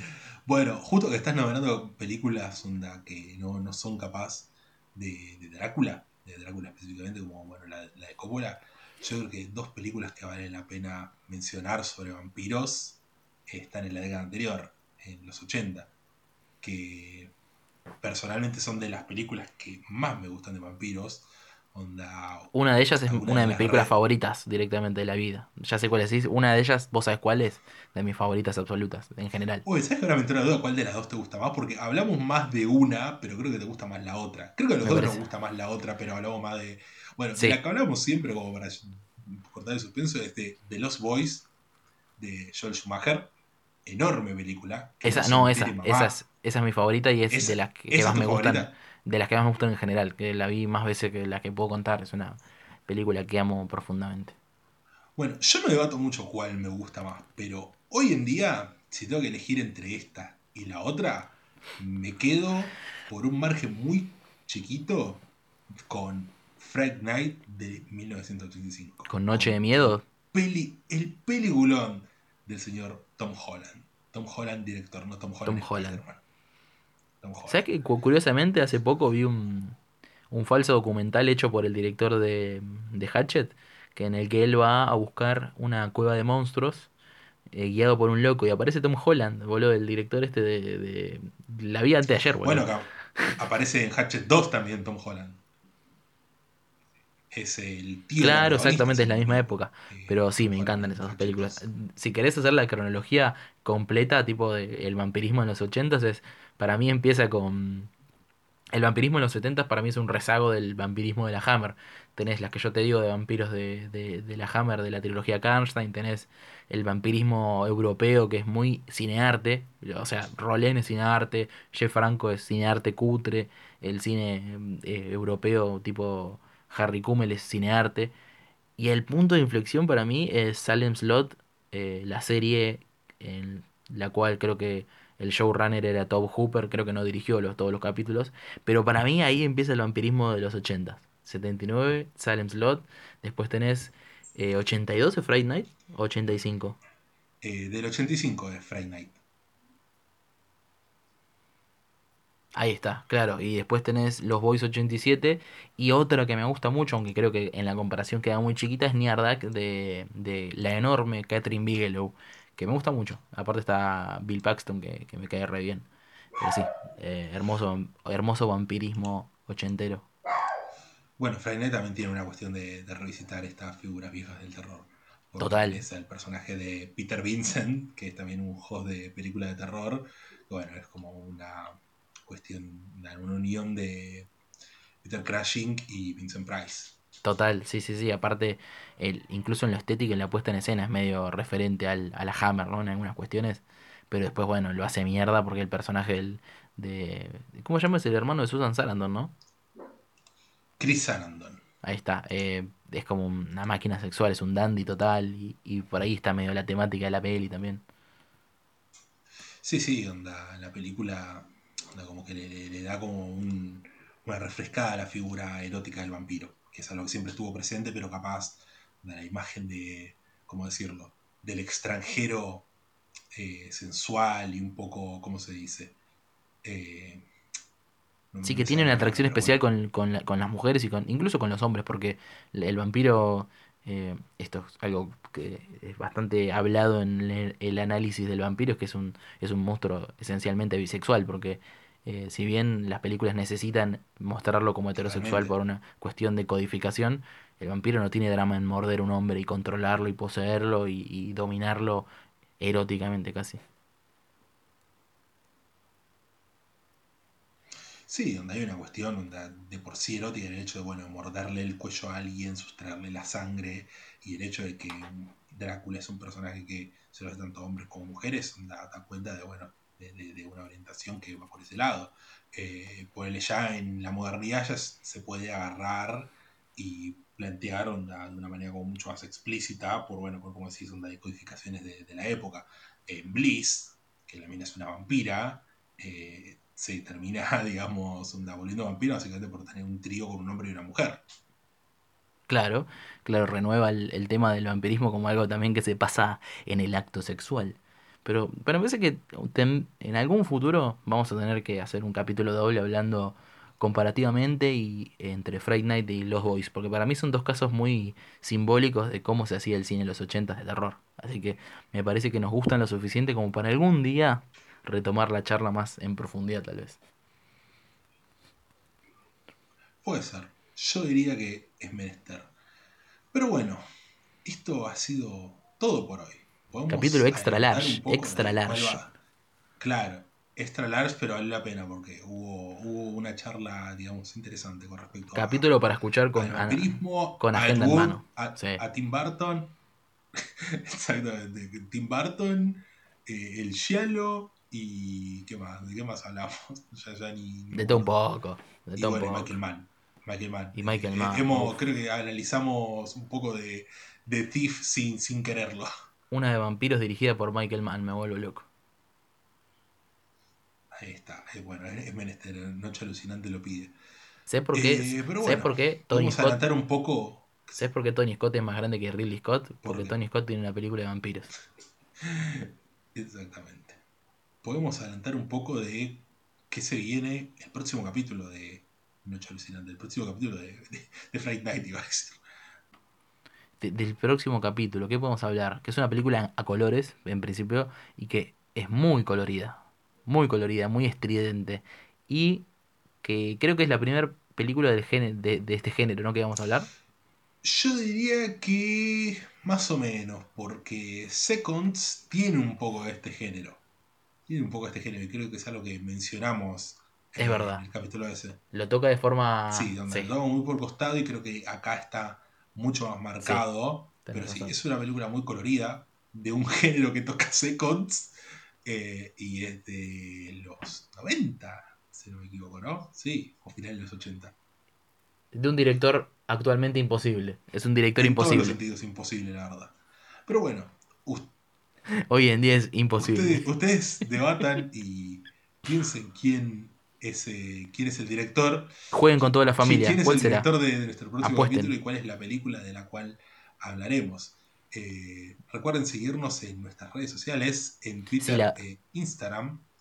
Si adivinan y la pegan, si, si adivinan y la pegan, eh, hay premio una cena a todo pago con nosotros dos.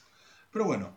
Exactamente. Recuerden seguirnos en nuestras redes sociales, en Instagram y Twitter, para estar informados de todas nuestras novedades, de cuando sacamos el siguiente capítulo y sobre qué película va a ser. Y no hay nada más para agregar. Esto ha sido todo por hoy. Esto ha sido una noche alucinante. Yo soy Iván Gritar.